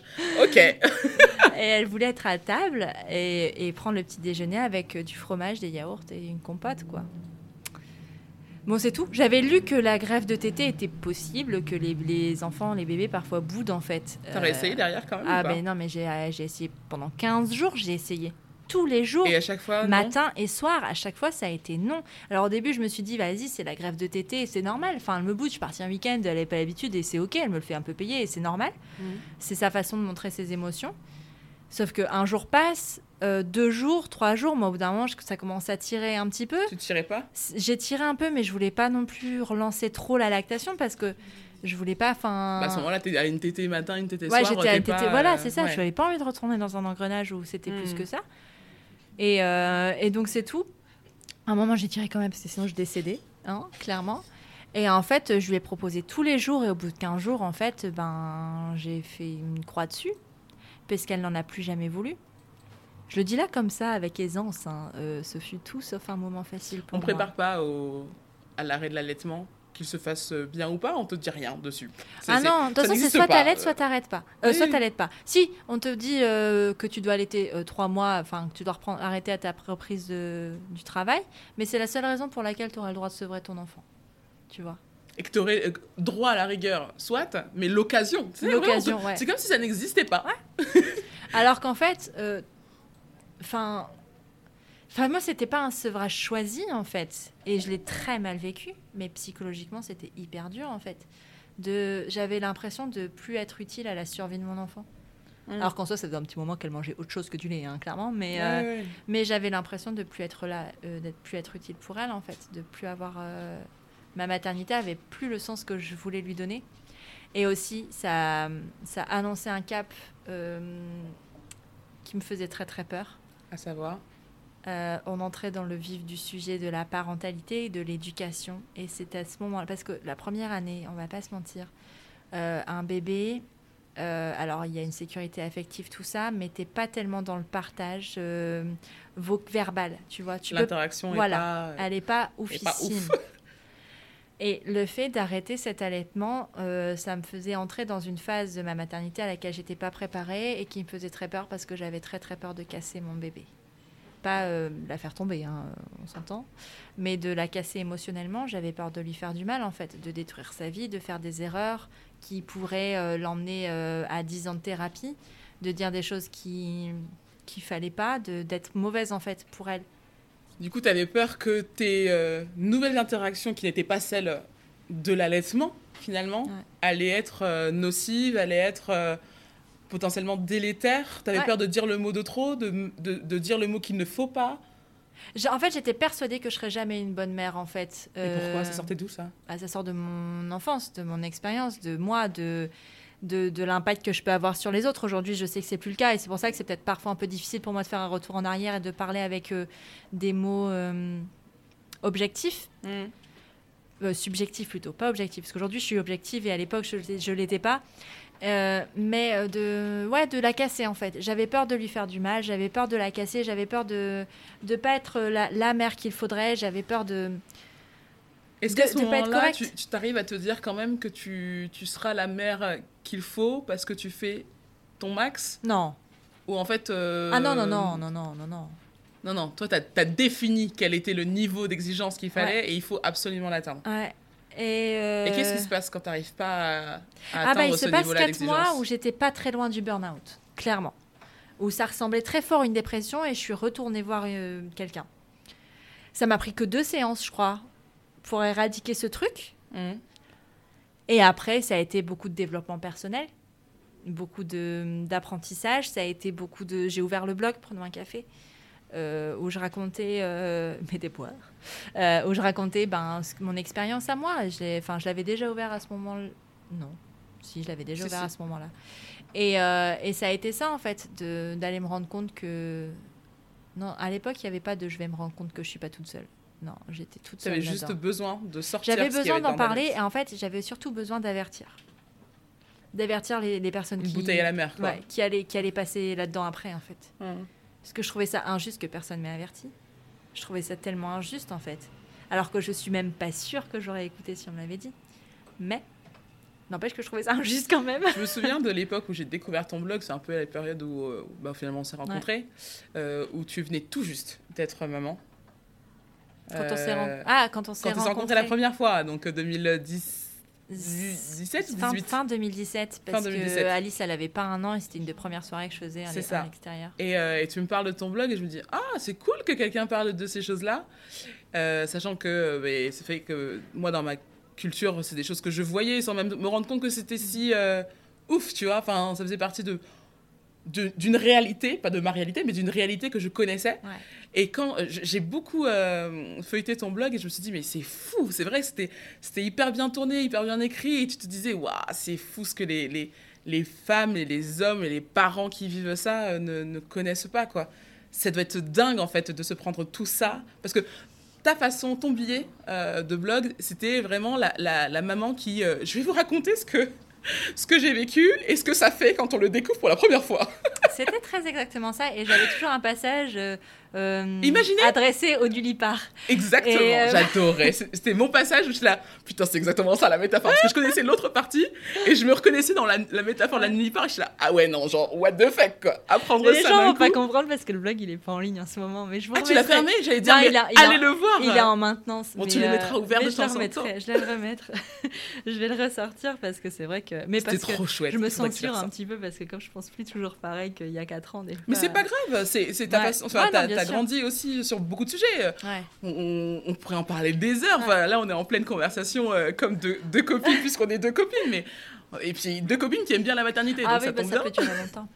mais, euh, mais ne serait-ce que ta façon de, de, visualiser la parentalité je mets de gros guillemets, bienveillante, ça aussi, ça a évolué. Parce que là, ce dont tu, me parles à l'époque. Ah, j'étais extrémiste. Hein. Mais voilà. Mais parce que je me mettais la pression plus que dans ce que je. En fait, j'avais l'impression, et, c'est drôle parce que j'en ai parlé avec euh, Cédric, justement, de la patriarcat, il n'y a pas très longtemps. Euh, en fait, pour moi, ce qui était écrit dans les livres, c'était la vérité absolue. Ah, mais voilà. Et en fait, je sortais pas de ça. C'est-à-dire que la théorie, c'est exactement ce qu'ils étaient dans la pratique. Ah, mais moi, je suis. C'était mon métier avant, si vous voulez, de faire des livres. Donc, euh, passion. Mais moi, pour moi, ce qui est écrit dans le livre, c'était la vérité. Donc, tout ce que je disais, c'était ce que je devais y être. Sauf qu'en fait, il y a aussi, euh, ce que ce qu'on comprend pas dans les livres, ce qui est normal, c'est que c'est généralisé, que c'est pas adapté à une personne en particulier. Et moi, aujourd'hui, ce que j'ai compris, c'est ça. D'ailleurs, je, me, je ne me réfère même plus à des livres, en fait, puisque la base, elle est là.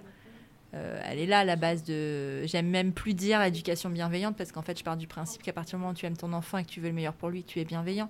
Tout à fait que tu fasses des erreurs et par, ignorance, ce n'est pas être malveillant. C'est parce que tu sais pas. Donc en fait, voilà, tu peux pas, euh, tu peux pas dire à un parent qu'il est un mauvais parent s'il agit d'une certaine façon juste parce qu'il n'a pas l'information. Mais après, par contre, tu peux donner l'information et c'est ce que j'essaye de faire. C'est que au lieu d'aller euh, pointer du doigt les parents qui font pas comme moi ou qui font pas ce qui devrait être ou ce qui n'est pas écrit dans le livre, ben j'essaye de donner l'information.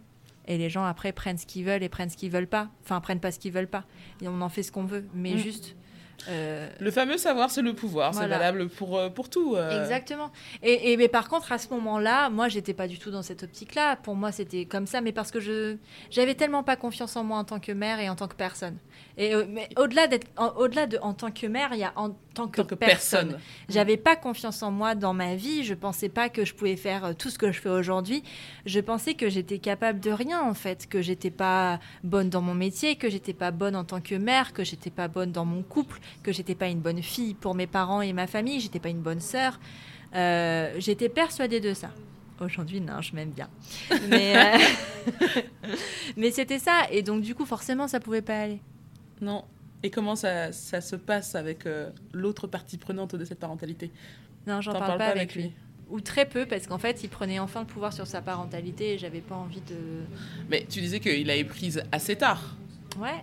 Mais pas de sa faute, hein. Juste parce que, moi j'étais là. Non, je laissais pas la place. Parce qu'en en fait, j'avais tellement peu confiance en moi que j'avais l'impression que tous les gens qui seront autour feront pas bien non plus, tu vois. Hmm. Mais ça, c'est pas un problème avec lui, c'est que j'avais vraiment un gros problème avec moi, en fait.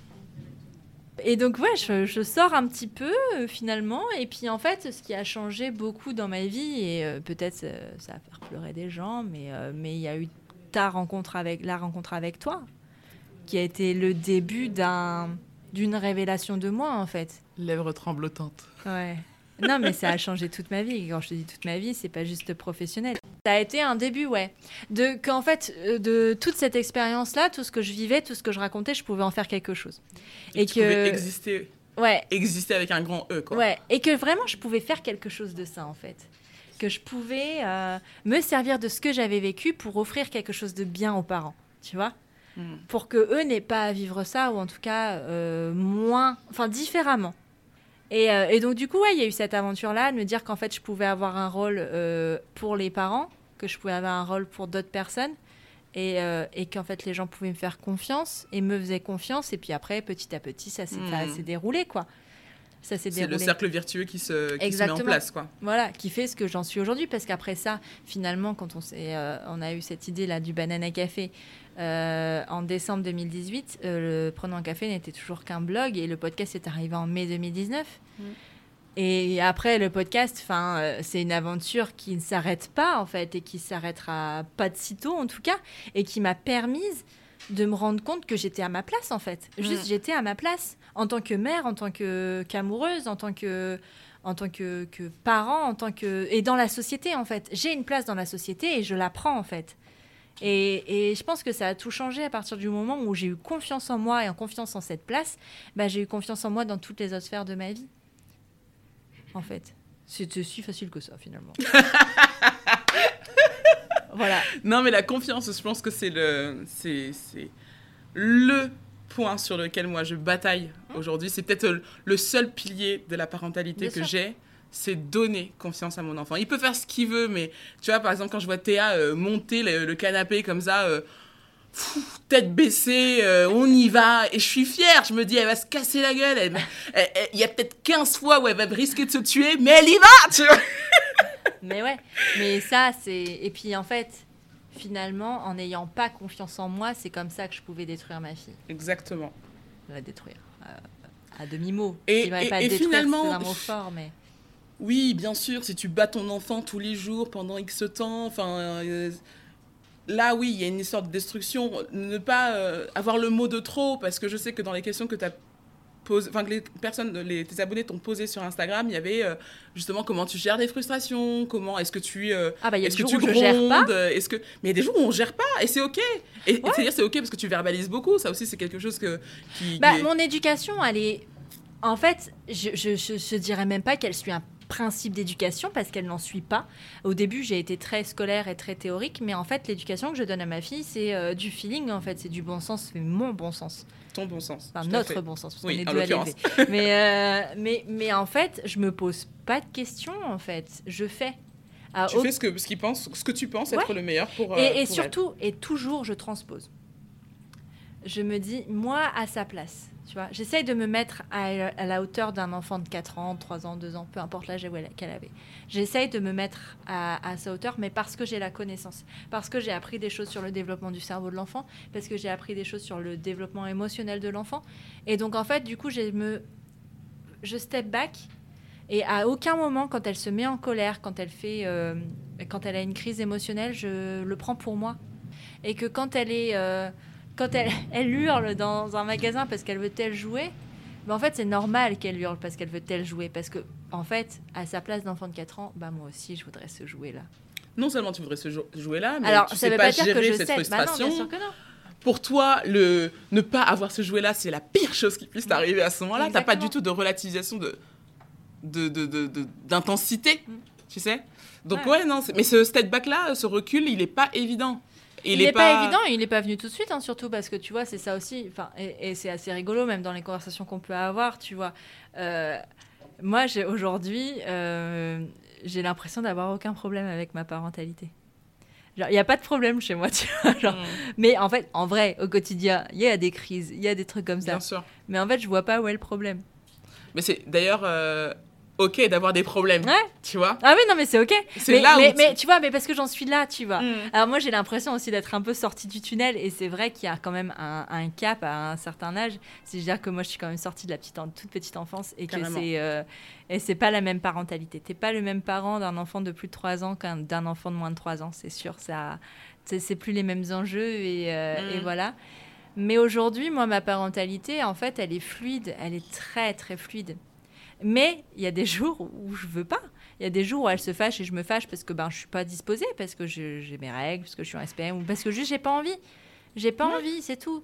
Et en fait, juste, je dis les choses, je verbalise. Et ça, c'est un truc que j'ai appris à faire et je pense que la parentalité m'a beaucoup appris à faire. C'est que je verbalise euh, mes ressentis, mes émotions. Euh, quand quelque chose ne me convient pas aujourd'hui, je le dis. Mais pour lui donner l'exemple. Mm parce que je pense que c'est important et elle, le dit aussi, tu vois, quand elle est pas contente, euh, j'essaye de lui faire en sorte qu'elle dise pourquoi, qu'elle comprenne ce qui la met en colère. Quand euh, cette semaine, elle est venue me voir, maman, maman, j'ai la colère qui monte dans mon ventre, j'ai besoin d'un câlin. c'est beaucoup trop cute. Ah bah, mais alors, mais en fait, mais je suis tellement contente quand je l'entends parler comme ça parce que je me dis, mais oui, en fait, au moins on évite une crise. Elle arrive en hurlant, je sais pas ce qui se passe, elle sait pas ce qui se passe et personne s'entend parce qu'elle est arrivée trop loin dans sa colère. Et, voilà, en fait. Enfin, ça, c'est vraiment un truc, euh, un truc important, quoi. Enfin, qu'on a mis en place et qui est pas venu tout de suite. Et ça, c'est le développement personnel hein, qui me l'a apporté aussi, hein, clairement. Et pour autant, il y a des jours où ça craque et c'est la ah vie en fait. Et puis après, je dis que là, ça, fait, ça paraît bisounours. Hein. Peut-être que je supprimerai d'ailleurs ce moment bisounours, mais peu importe. Mais il y a aussi eu un événement dans notre vie de famille qui a fait que ça a été très difficile à un moment c'est le burn-out d'Alexis. Mm. Le burn-out d'Alexis, ça, a été, euh, ça a été un moment euh, très Ça a été votre tempête. Ah oui, notre tempête de couple, clairement. On en est sorti, on s'aime. Euh, je ne sais pas par quel miracle, mais on en est sorti. Et non, ça, ça a été dur. Alexis a commencé, bah, c'est marrant parce que le burn-out a un peu commencé au moment où on s'est rencontrés fin 2018 et, et ça s'est terminé il n'y a pas très longtemps finalement parce mm. que médicalement parlant, on va dire que ça s'est arrêté le jour où il est sorti de cette société parce que c'était un burn-out professionnel en décembre 2019. Mais en fait, euh, je dirais que on voit, hein. on voit le bout du tunnel depuis peut-être septembre, je dirais, 2020. Mm. Où là, ça va vraiment mieux, il n'y a pas de souci. Même Et encore, dans notre couple, je dirais qu'on a vu la fin du tunnel le 31 décembre 2020, tu vois. voilà. Mais c'est tout. C'est tout. Donc ça fait six mois. Ça laisse des traces et c'est des choses, euh, tu vois, qu'on néglige. Et moi, tu vois, mon combat pour la parentalité et pour les choses en général, c'est la santé mentale parce que moi, je pense que c'est important. Et, c'est ce que j'ai envie de mettre en avant avec mon parcours parce que parce que ben si aujourd'hui je suis la mère que je suis et si aujourd'hui je trouve que c'est easy entre guillemets, c'est parce que c'est du travail de thérapie derrière. C'est presque un peu moins de deux ans de thérapie pour en arriver là. Et c'était pas terminé après les deux ans de thérapie. Derrière, derrière, ça a été du développement personnel. Donc ça a été aller à la recherche de moi, de qui je suis, de qui je voulais être en fait aujourd'hui. Mm. Et ça, tu peux pas forcément toujours le faire en thérapie. Ça demande encore du travail derrière. Donc en fait, non, c'est pas facile. Aujourd'hui, je suis là où j'en suis parce que j'ai remué la merde pendant très très longtemps. Ça s'est mauvais pendant un temps, jusqu'à ce que tout, tout, le sol soit nettoyé. Quoi. Donc euh, non, c'est pas facile. Non, il n'y a pas de formule magique. Euh, devenir parent, c'est compliqué. D'ailleurs, qu'on ait un base, une base solide ou pas, hein, dans tous les cas, c'est un chamboulement. Parce qu'on a toujours l'impression d'avoir la base la plus solide du monde et il y a quand même des failles qui ressurgissent à ce moment-là parce que, parce que le cerveau humain et le corps humain sont faits pour que les failles ressortent à ce moment-là. Parce que devenir mère, c'est c'est pas juste avoir un enfant. Devenir mère, c'est c'est renverser le, le monde d'avant pour construire un monde d'après. On n'a pas juste un enfant, en fait. Et c'est ça, parce que et c'est l'impression qu'on a d'ailleurs en général quand on dit, euh, quand on a ce désir d'enfant, on veut avoir un enfant, en oubliant hmm. complètement ce que ça va, ce que ça va impliquer chez nous, en fait. Sauf qu'en fait, quand on devient, et je parle de maman parce que je ne sais pas ce qui se passe dans le cerveau des pères parce que je ne peux pas me permettre de dire ce qui se passe dans le cerveau des pères, parce que je n'en ai pas. Bah, disons que nous, on vit une matrescence, ils vivent une patrescence. Ça doit être euh, différent et ça doit être aussi fort, et j'en sais rien, il faudra demander à un père. Mais on n'est pas préparé à ça, en fait. On n'est pas préparé. Et je ne suis pas sûre qu'on puisse se préparer vraiment à ça, parce qu'en fait, il y a qu'en le vivant vraiment qu'on mm. le comprend. Et c'est aussi pour ça que les dépressions du postpartum arrivent. Parce qu'il y a des choses dans la vie d'avant qui ne sont pas réparées. Mais la dépression du postpartum, c'est pas quelque chose de forcément mauvais, c'est quelque chose de, difficile, mm. de, très difficile à vivre, mais c'est surtout un signal du corps qui te dit mais euh, là on est au fond du fond, viens, on se prend la main, viens, on va, on va, on va nettoyer tout ça, on va travailler tout ça pour que la vie d'après elle soit géniale et elle soit meilleure. Donc en fait, à toutes les personnes qui, qui vivent mal leur maternité, qui vivent mal le fait de devenir parent, ben en fait, c'est pas très grave en soi. Mm. C'est difficile, ça fait mal, mais c'est pas grave parce qu'il y a toujours des solutions et aller voir un psy, euh, faire une thérapie, c'est c'est OK. C'est plus qu'OK. C'est plus qu'OK. C'est pas OK, c'est nécessaire. Je pense que c'est nécessaire à, à, un moment de sa vie et particulièrement celui où on devient maman. C'est nécessaire de le faire, même si c'est que pour une séance. Hein. Moi, j'ai fait que trois, que trois séances. Et encore, la troisième ne servait vraiment à rien. C'est parce que je l'avais mise dans mon agenda et par respect, j'ai honoré le rendez-vous. Mais alors, tu vois, et, et, c'est à ce moment-là que tu te rends compte que tu n'as plus besoin. Et c'est à ce moment-là que... tu te rends compte que. Moi, ma thérapie s'est terminée le jour où j'ai oublié un rendez-vous. Ah, tu vois. Du coup, je l'ai rappelé. Je suis, oh, je suis trop désolée. Elle dit, non, non, mais c'est très bien. Et je pense qu'ils sont habitués, les psys, à ça. Non, non, mais c'est très bien que vous ayez oublié. Ça veut dire que peut-être, en fait, vous n'en avez plus besoin. Et, euh, et voilà, l'occasion, vous me rappelez si vous ressentez le besoin. Mais euh, bah, c'est pas grave, on n'en remet mm. pas d'autres. Mais alors, avant ça, genre au début, mais jamais j'aurais oublié un rendez-vous. Jamais, je l'attendais, j'attendais que ça. Ouais. Je me souviens de cette attente du premier rendez-vous. J'avais tellement de choses à, lui dire et à déposer, tu vois. Mais ça peut être une session comme une thérapie de trois ans, en fait. Euh, quand on va voir un psy, euh, on ne sait pas combien de temps ça va durer, mais par contre, je pense que la démarche est nécessaire. Hmm. Parce que rien que de prendre le rendez-vous, c'est déjà faire un premier pas vers le mieux. Et c'est déjà aller voir ce qui se passe à l'intérieur. Ouais, c'est être et actif et parfois, parfois, il y a juste euh, une crotte de lapin à, déterrer.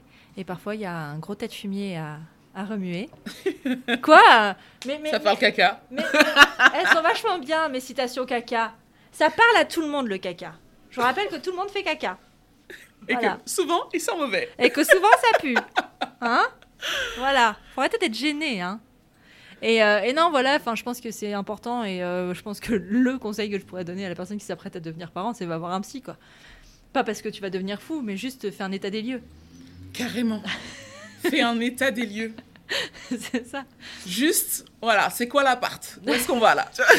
Dans quoi on va poser ce nouveau meuble qui va prendre beaucoup de place dans ta vie? Un peu, ouais. T'as prévu un clic-clac et en fait, euh, ta pièce. non, mais en vrai, quand tu, avant de devenir parent, tu crois qu'avoir un enfant, ça va juste changer ton emploi du temps? Mm. Ça va changer quoi? Ben ouais, il faudra que tu quittes plutôt le boulot pour aller à à la crèche. Ça va peut-être changer tes nuits un certain temps, mais c'est tout. Tu penses qu'au truc tactique, tu vas payer plus d'argent en couche, éventuellement du lait, euh, faut payer des études un jour. Alors qu'en fait, ça, tout ça, c'est pas ce qui est le plus important. Et c'est pas le changement le plus flagrant finalement. Non. Clairement C'est ce que tu es, donc. Euh, voilà. C'est ce que tu vas devenir et ce que, ce que tu. Ce que, ouais, ce... Et puis, c'est tellement important d'être bien avec soi, en fait. Si t'es pas bien avec toi, tu seras pas forcément le parent que tu souhaites. Parce que c'est ça la question, c'est quel parent tu veux être? Quel parent t'as envie d'être? Et on rappelle que ça peut très bien se passer. Je veux dire. Euh, ah, mais ça peut très bien se passer, mais tu verras bien que. des lieux, ça peut être intéressant. Non, mais tu ah verras que chez les gens chez qui ça se passe très bien, c'est des gens qui ont conscience, en fait. Complètement. Les gens qui sont en pleine conscience, et c'est pour ça que je te dis chez moi, ça se passe très bien. Moi, j'ai pas de problème en ce moment. Ça se mm. passe très bien. Ça fait quasiment un an que ça se passe très bien. si ce travail-là, tu l'as fait avant euh, d'accueillir ton enfant et que tu te, tu te Et même après, finalement, non, parce que ça a été, oui, les neuf mois de grossesse, ça a été euh, le, tout le postpartum, parce que finalement, moi, je me sens bien aujourd'hui et je te dis que tout va bien, mais ça fait quoi? Ça fait à peine, ouais, un an, je dirais que c'est comme ça. Ça veut dire que pendant trois ans de maternité, j'ai eu l'impression de nager dans la merde, où hmm. c'était compliqué, où c'était dur. Et en soi, tu peux dire que c'est dur logistiquement, mais tu vois, c'est pas encore pareil de dire ouais, j'ai pas dormi. Ça, c'est voilà, c'est j'ai pas dormi. Euh, euh, ah, il est malade, ah machin. Mais tout ça, c'est des choses qui, c'est des, des, détails de la vie qui sont chez, chez tout le monde. Mais quand toi, profondément, tu as l'impression de pas voir le jour, de pas avoir de temps pour toi, de pas te sentir libre, de te sentir emprisonné dans ta vie, bah là, ah, c'est pas normal. Ah non, y a rien Ça, c'est pas normal. Moi, aujourd'hui, je me sens pas emprisonnée dans ma vie je me sens libre de faire ce que je veux. Ça n'a pas toujours été le cas.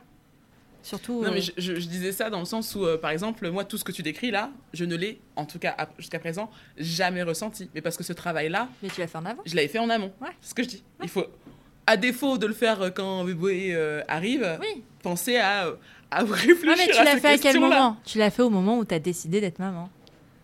Tout à fait. Tu vois? C'est parce que chez toi, ça a pris plus de temps que chez d'autres personnes. Exactement. Un temps qui finalement était nécessaire. Nécessaire. bah, c'est pas pour ça que t'es pas devenue euh, maman avant, mais euh, mais mais c'était voilà, c'était comme ça, mais parce que et finalement, tant mieux que tu l'aies fait avant. Ah oui, le trimestre zéro a été un peu long, mais, mais nécessaire. Ouais, mais tant mieux parce que finalement, peut-être, bah, tu l'aurais inévitablement vécu, mais avec en plus des privations de sommeil. non, mais c'est des facteurs aggravants. Non, mais quand tu te rends compte, quand tu traverses ces phases-là, et qu'en plus ton bébé ne dort pas, et qu'en plus, enfin, tu es juste, tu viens de te prendre un 33 tonnes, et qui est la grossesse et l'accouchement, et, ton bébé à côté, et que tu vis ça en même temps, bah pardon, mais oui, il y a la dépression du postpartum. Enfin, je veux dire, évidemment. Non, mais sans même venir à la dépression du postpartum, c'est normal que tu te sentes comme une merde à ce moment-là. Tu bah oui. mais si tu l'as préparé avant, bah tu sais en fait. Tu sais pourquoi tu sais que voilà, quand tu es au fait avec toi-même, et eh ben c'est OK. Et alors, aujourd'hui, quels sont, selon toi, les challenges qui t'attendent au niveau de ta parentalité? Oh bah l'adolescence, hein Pardon, hein Personne n'est prêt Voilà, quels sont les challenges de ma vie euh, Ça va être ça? Non, j'en sais rien, je sais pas. Je sais pas parce que... Tu projettes pas de toute façon Non, je projette jamais. C'est vrai que c'est une question qui est qui, ne te va pas finalement parce que t'es pas quelqu'un qui se projette je me projette pas, je me projette dans rien. Euh, tu vas me dire euh, qu'est-ce que tu imagines comme déco dans cette pièce? Je vais te dire oh, alors là, je vais appeler Léa parce que moi j'en sais rien. Mais moi je fais pas ce genre de choses. Je suis pas quelqu'un qui me projette de manière générale. Là, euh, même pour mon business, je me suis projetée à décembre. Enfin, tu vois, je, je sais pas aller plus loin. Pour mm. moi, ça n'existe pas. Quelque chose qui n'existe pas n'est pas projetable. Enfin, pour moi, voilà. Je ne m'imagine même pas moi en tant que personne en étant vieille. Bon, j'avoue que là, je me projette pas aussi loin. Pourtant, non, mais euh, genre avoir 40 ans, pour moi, c'est. Je sais pas. Ah, 40 ans, c'est vieille pour toi? Non, mais c'est pas vieille, mais je me projette pas. tu m'as fait très peur Non, non, mais je me projette pas à 40 ans. Je... Non, autre chose que l'adolescence, peut-être, ce sera son départ. Ah Parce que l'adolescence, potentiellement, ça peut très bien se passer aussi, j'en sais rien. Mais vraiment, le jour où elle partira de la maison, je pense que ça, ça va être dur pour moi. Ou là, t'arrives à te sur ça, tu vois. Oh, le drame, oui. je me projette sur du drame. ma mort, euh, son départ de la maison, rien que ça. non, oh, mais catastrophe. je pense que le jour où elle va partir de la maison, ouais, ça va être un peu chelou. Mais en même temps, je nous imagine vachement bien tous les deux encore, tu vois, avec Alexis. ah, donc c'est bon. Ouais. Ça, c'est cool. En revanche, euh, pas d'autres enfants. J'allais y revenir. C'est marrant parce que dans, dans, dans, ton futur que tu n'arrives pas à projeter habituellement, là, c'est sûr et certain, il n'y a pas de deuxième, quoi. Dans ce que tu imagines. Alors, euh, j'aime pas dire il n'y en aura pas parce que je sais très bien que la vie est faite de façon à ce qu'on peut-être changerait la vie. Mais clairement, j'imagine pas ma vie avec un autre enfant. Non, je veux pas d'autre enfant. Je ne veux pas d'autre enfant. Pas parce que je n'aime pas ça, parce que autant, euh, autant demain tu me dis tu es enceinte, euh, je dis ouais, d'accord. Mais mille fois. Juste pour vivre aussi un accouchement physio que j'aurais choisi, ça, ça me ferait bien kiffer. Hmm. De préparer, préparer un accouchement déjà. Tu vois, ça, ça serait un truc cool, tu vois, même si ça se passe pas forcément comme prévu, mais au moins préparer euh, euh, dans l'optique de, avec un objectif, ouais, ça j'aimerais bien. Mais le postpartum, ça je donne, euh, j'en veux pas. et la suite, j'en veux pas en fait. Hmm. Je pourrais peut-être être mère porteuse, mais et encore non, parce qu'en fait, en tout cas, pas dans ma vie actuellement, parce que pour moi, ça me bloquerait dans mon évolution personnelle et professionnelle. Mm. Et pour l'instant, c'est ce côté-là. Parce que autant j'ai mis 4 ans là, à libérer un peu tout ça, mais j'ai 32 ans et ça fait, je dirais, 2 ans que j'ai commencé vraiment ma vie à moi. Et, euh, et du coup, j'ai quand même un peu envie de la vivre, ma vie à moi. C'est beau. Et ça inclut ma fille hein, dans ma vie à ah moi. Ah non, mais complètement. Mais, euh, mais c'est bien, je trouve, de, de, de, le dire, tu vois, haut et fort, et d'assumer de le dire. De non, mais en fait, là, j'ai envie de kiffer moi. Mm. Ah ouais, non, non, puis c'est trop un, don, ah, un don de soi, clairement. Et euh, moi, je suis pas prête à, ce don de soi-là, de moi, de moi là, tu vois. Mm. Non, je veux pas, je veux pas. Euh, parce que je me dis, faire un bébé, ça reste quand même te bloquer physiquement pendant deux ans, tu vois. J'englobe euh, le postpartum, la grossesse, et j'ai pas envie d'être dépendante de ça. Moi, j'ai envie de dire, si j'ai envie de sortir avec mes copines, bah, je vais boire un verre, je me pose pas la question, tu vois, par exemple. Mais, mais parce que j'ai pas envie de ça. Moi, ça m'a pas gênée quand j'étais enceinte, tu vois. Mm. C'était pas des questions et voilà, c'est juste moi là, je n'ai pas envie de vivre ça. Je n'en ai pas envie. Comme les personnes qui n'ont pas d'enfants n'ont pas envie d'avoir d'enfants pour toutes les raisons du monde. Moi, j'ai pas envie d'avoir un deuxième enfant. Il y a eu un moment où je me suis posé la question parce qu'en fait, j'entendais beaucoup et beaucoup moins maintenant, mais peut-être parce que j'exprime aussi euh, ma façon de penser. Mais mm. quand Alice a eu deux ans, de ah bah alors euh, à quand le à quand le petit deuxième machin et quand je disais que ben potentiellement en fait j'en voulais pas on me disait oh mais vous pouvez pas faire ça à, votre fille quand même mmh. vous allez bien lui offrir un petit frère ou une petite sœur comme si tu faisais un enfant pour un enfant et, en fait du coup pendant un moment comme un cadeau ouais, c'est ça mais pendant un moment j'ai eu cette impression de la priver de quelque chose. Alors qu'en fait je la prive de rien vu qu'en fait elle sait pas ce que c'est. Puis quand bien même, et puis potentiellement elle pourrait se détester. Hein peut-être qu'il pourrait ne pas s'entendre. Et puis un enfant ce n'est pas un cadeau que tu fais à quelqu'un. Comme ce que Alexis te disait au départ, on ne fait pas un enfant pour faire plaisir à quelqu'un. Écoute, ma parentalité a commencé avec cette phrase. Et elle s'arrêtera grâce à cette phrase. non, c'est vrai, on ne fait pas un enfant pour faire plaisir à quelqu'un, que ce soit son conjoint, sa conjointe ou son enfant qui est déjà là, ou ses parents, parce qu'ils désirent être grands-parents c'est pas une raison suffisante de vouloir un enfant. Quand tu vois tout le chamboulement que ça demande et que ça t'impose. C'est pas une raison suffisante. Alors, euh, du coup, ouais, il y a des jours où Alice, elle s'ennuie. Bon, il y a des jours où peut-être que je joue à la poupée un peu plus que ce que j'avais eh, imaginé. Mais Scoop, c'est hyper bien de s'ennuyer. Ah ouais, non, mais c'est génial. Elle va développer un potentiel intellectuel. Écoute, ma fille, elle a 4 ans, elle sait presque lire. Donc, euh, si elle avait un petit frère, une petite soeur, elle aurait pas le temps. Hein. voilà. On fait des choix. On fait des choix. non, mais bah, je veux dire, il y a des trucs comme ça où bah ouais, je joue peut-être un peu plus avec elle parce qu'on est peut-être un peu plus sollicité. Parce hmm. qu'il n'y a personne avec qui jouer. Et des fois, elle nous dit Ah, mais j'aimerais bien jouer avec quelqu'un. Bah, on appellera une copine ou un copain, puis elle aura des copains et des copines, et puis c'est pas grave, on sera ces personnes qui soulageront les parents qui ont plusieurs enfants d'en prendre un pour aller jouer avec notre fille, et puis c'est tout. C'est pas grave.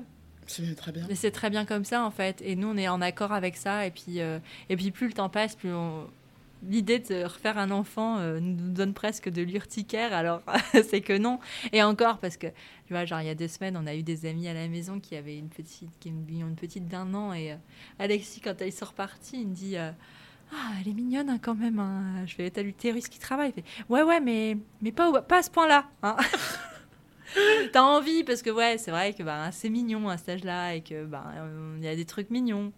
Mais ce qu'on vit aujourd'hui, c'est aussi mignon et c'est même encore plus mignon et, chaque jour est plus mignon que le précédent et, euh, et l'amour est là et puis, euh, et puis vraiment, euh, vraiment, ma vie professionnelle est trop importante pour que je la mette de nouveau entre parenthèses. Mm. Parce qu'il ne faut pas se leurrer. La grossesse, à un moment, tu mets quand même ta vie professionnelle entre parenthèses parce que ben faut que tu accouches déjà. et, et, moi, j'ai pas envie, ne serait-ce que six mois, de la mettre entre parenthèses. Je n'ai pas envie de ça. Ça commence seulement. Ce serait un peu dommage d'arrêter là. Et moi, j'ai pas envie de ça. Carrément. Bien, écoute, est-ce que tu as des choses à rajouter? Non, j'ai très soif. J'ai hyper soif. Pourtant, j'ai parlé beaucoup moins que toi. Ah, non, mais voilà. Je sais pas ce que cet épisode donnera. Je sais pas si ça répond aux attentes des auditeurs et des auditrices de savoir euh, la genèse de tout ça, de, parce que j'ai même j'ai vaguement parlé de Prenons un café, mais euh, voilà, peut-être qu'on comprendra pourquoi je l'ai créé mais ouais, enfin, je pense que revenir sur les débuts de ma parentalité, quand ce que les gens n'ont jamais vu finalement, parce qu'à ce moment-là, je ne montrais pas parce que ben, j'en mm. étais pas là, ça peut être important de montrer que ben, en fait, euh, c'est pas inné et que je suis pas mieux que quelqu'un d'autre. Enfin, je, je, je, suis comme tout le monde en fait, et que si j'en suis là aujourd'hui, c'est que ben j'ai travaillé et que ça il y a eu des moments très difficiles et qu'à un moment en fait les personnes qui sont dans des passages difficiles ben, j'ai envie de leur dire que la lumière elle existe derrière en fait. Et que mm. et qu'en allant remuer euh, cette merde là et en allant vous donner les clés ben, ben vous la verrez aussi la lumière. Et, euh, et je suis là coucou, Coucou. Hey, c'est moi, Elise Bulté. et voilà, et puis ben, pour tout le reste, ben, il y a prenons un café. Prenons un café. Hein? Non, mais puis en plus, c'est vrai que cette phrase qui définit le, podcast, euh, vous pensiez être seul à galérer, euh, mettez vos écouteurs, prenons un café, c'est ça. C'est exactement ça. Le, vous, étiez, vous pensiez que vous étiez seul à, à, galérer, ça a été moi, ça, cette personne qui pensait être seule à galérer. Et en fait, il s'est avéré que quand on ouvre les yeux, ben non, tout le monde est dans le même bateau. Et euh, à des échelles différentes, avec des expériences différentes, avec des chemins de vie différents. Mais au final, on y est tous, quoi. Mm. Et si, euh, et si euh, mes podcasts peuvent aider, et si mon travail peut aider des personnes à y voir plus clair parce qu'elles se retrouveront dans telle ou telle personne, eh ben, j'ai tout gagné, en fait. J'ai tout gagné et ma mission, elle est un peu là. Que personne vive ce que moi j'ai vécu, même si ça, je peux pas l'éviter, mais qu'il y ait au moins une solution derrière. Oh oui, il y a des solutions. Voilà. Moi, j'ai commencé mon allaitement euh, de la plus belle des façons aussi grâce à toi. Je me suis souvenu de ce, témoignage que tu m'avais fait euh, dans la, dans, en toute amitié de, de ce moment euh, tété à table là euh, pour faire attention et être vigilante en fait des gestes qu'on a posés sur Théa au moment qui, qui pouvait être critique pour notre première rencontre au niveau de l'allaitement. Donc, si, si, bien avant tout ce que Renaud un café est devenu, tu avais ah, déjà écoute, maintenant je suis worldwide. travail. en tout cas, merci Sylvana, c'était agréable de le faire avec toi. Bah, écoute. je trouve que ça a quand même beaucoup de sens de le faire avec toi aussi. Parce que, la fin d'une saison? La fin d'une saison, une saison 4 qui arrive euh, début septembre, avec plein de surprises, encore plus de café, beaucoup plus de café. Vous allez, euh, voilà, j'en reparlerai. Euh, énormément de caféine. Énormément de caféine. Et j'en reparlerai parce que je vais faire un petit comme une petite conférence de presse de rentrée, mais version sans presse. Ça y est, je suis France 2 je suis France 2, euh, ETF1, mais il y aura La Voix du Nord. et encore, Lille Actu. Et, euh, et, non, mais j'en reparlerai. Et puis, vous, il, y a beaucoup de choses qui arrivent euh, à la, à la rentrée. Euh, ben, toujours les mêmes témoignages le mardi et, et des petites surprises le vendredi. Voilà. C'est chouette. Oui. Merci beaucoup, Elise, d'avoir partagé tout ça avec nous. Je suis très fière de la femme à défaut de la mère aussi la mère que tu, que tu deviens et que, que, que, je redécouvre via ce témoignage. Je suis très très fière de toi et, et il est temps pour toi d'exister avec un grand E, Madame ah Élise avec un grand E. Merci, Merci. Voilà, c'est ainsi que s'achève la saison 3 de Prenons un café. Je te remercie de l'avoir suivi, de m'avoir soutenu chaque semaine, et je remercie également les invités qui ont fait de cette saison une année particulièrement riche en rencontres en émotions et en moments de folie. Je suis très émue de la clôturer car elle m'a permis d'aller encore plus loin, tant dans le pan personnel que professionnel de ma vie. Je remercie également les sponsors de cette saison qui m'ont fait confiance pour les mettre en avant. L'aventure Prenons un café ne fait que commencer. Tu es sur Prenons un café, le podcast qui parle des sujets de parentalité en toute transparence, sans tabou ni complexe. Je te donne rendez-vous mardi 7 septembre pour une nouvelle saison riche en surprises. Cet été, je te proposerai des rediffusions des meilleurs épisodes de Prenons un café. Donc si tu n'as pas tout écouté, reste connecté. D'ici là, je te souhaite un très bel été. N'oublie pas de prendre soin de toi autour d'un café frappé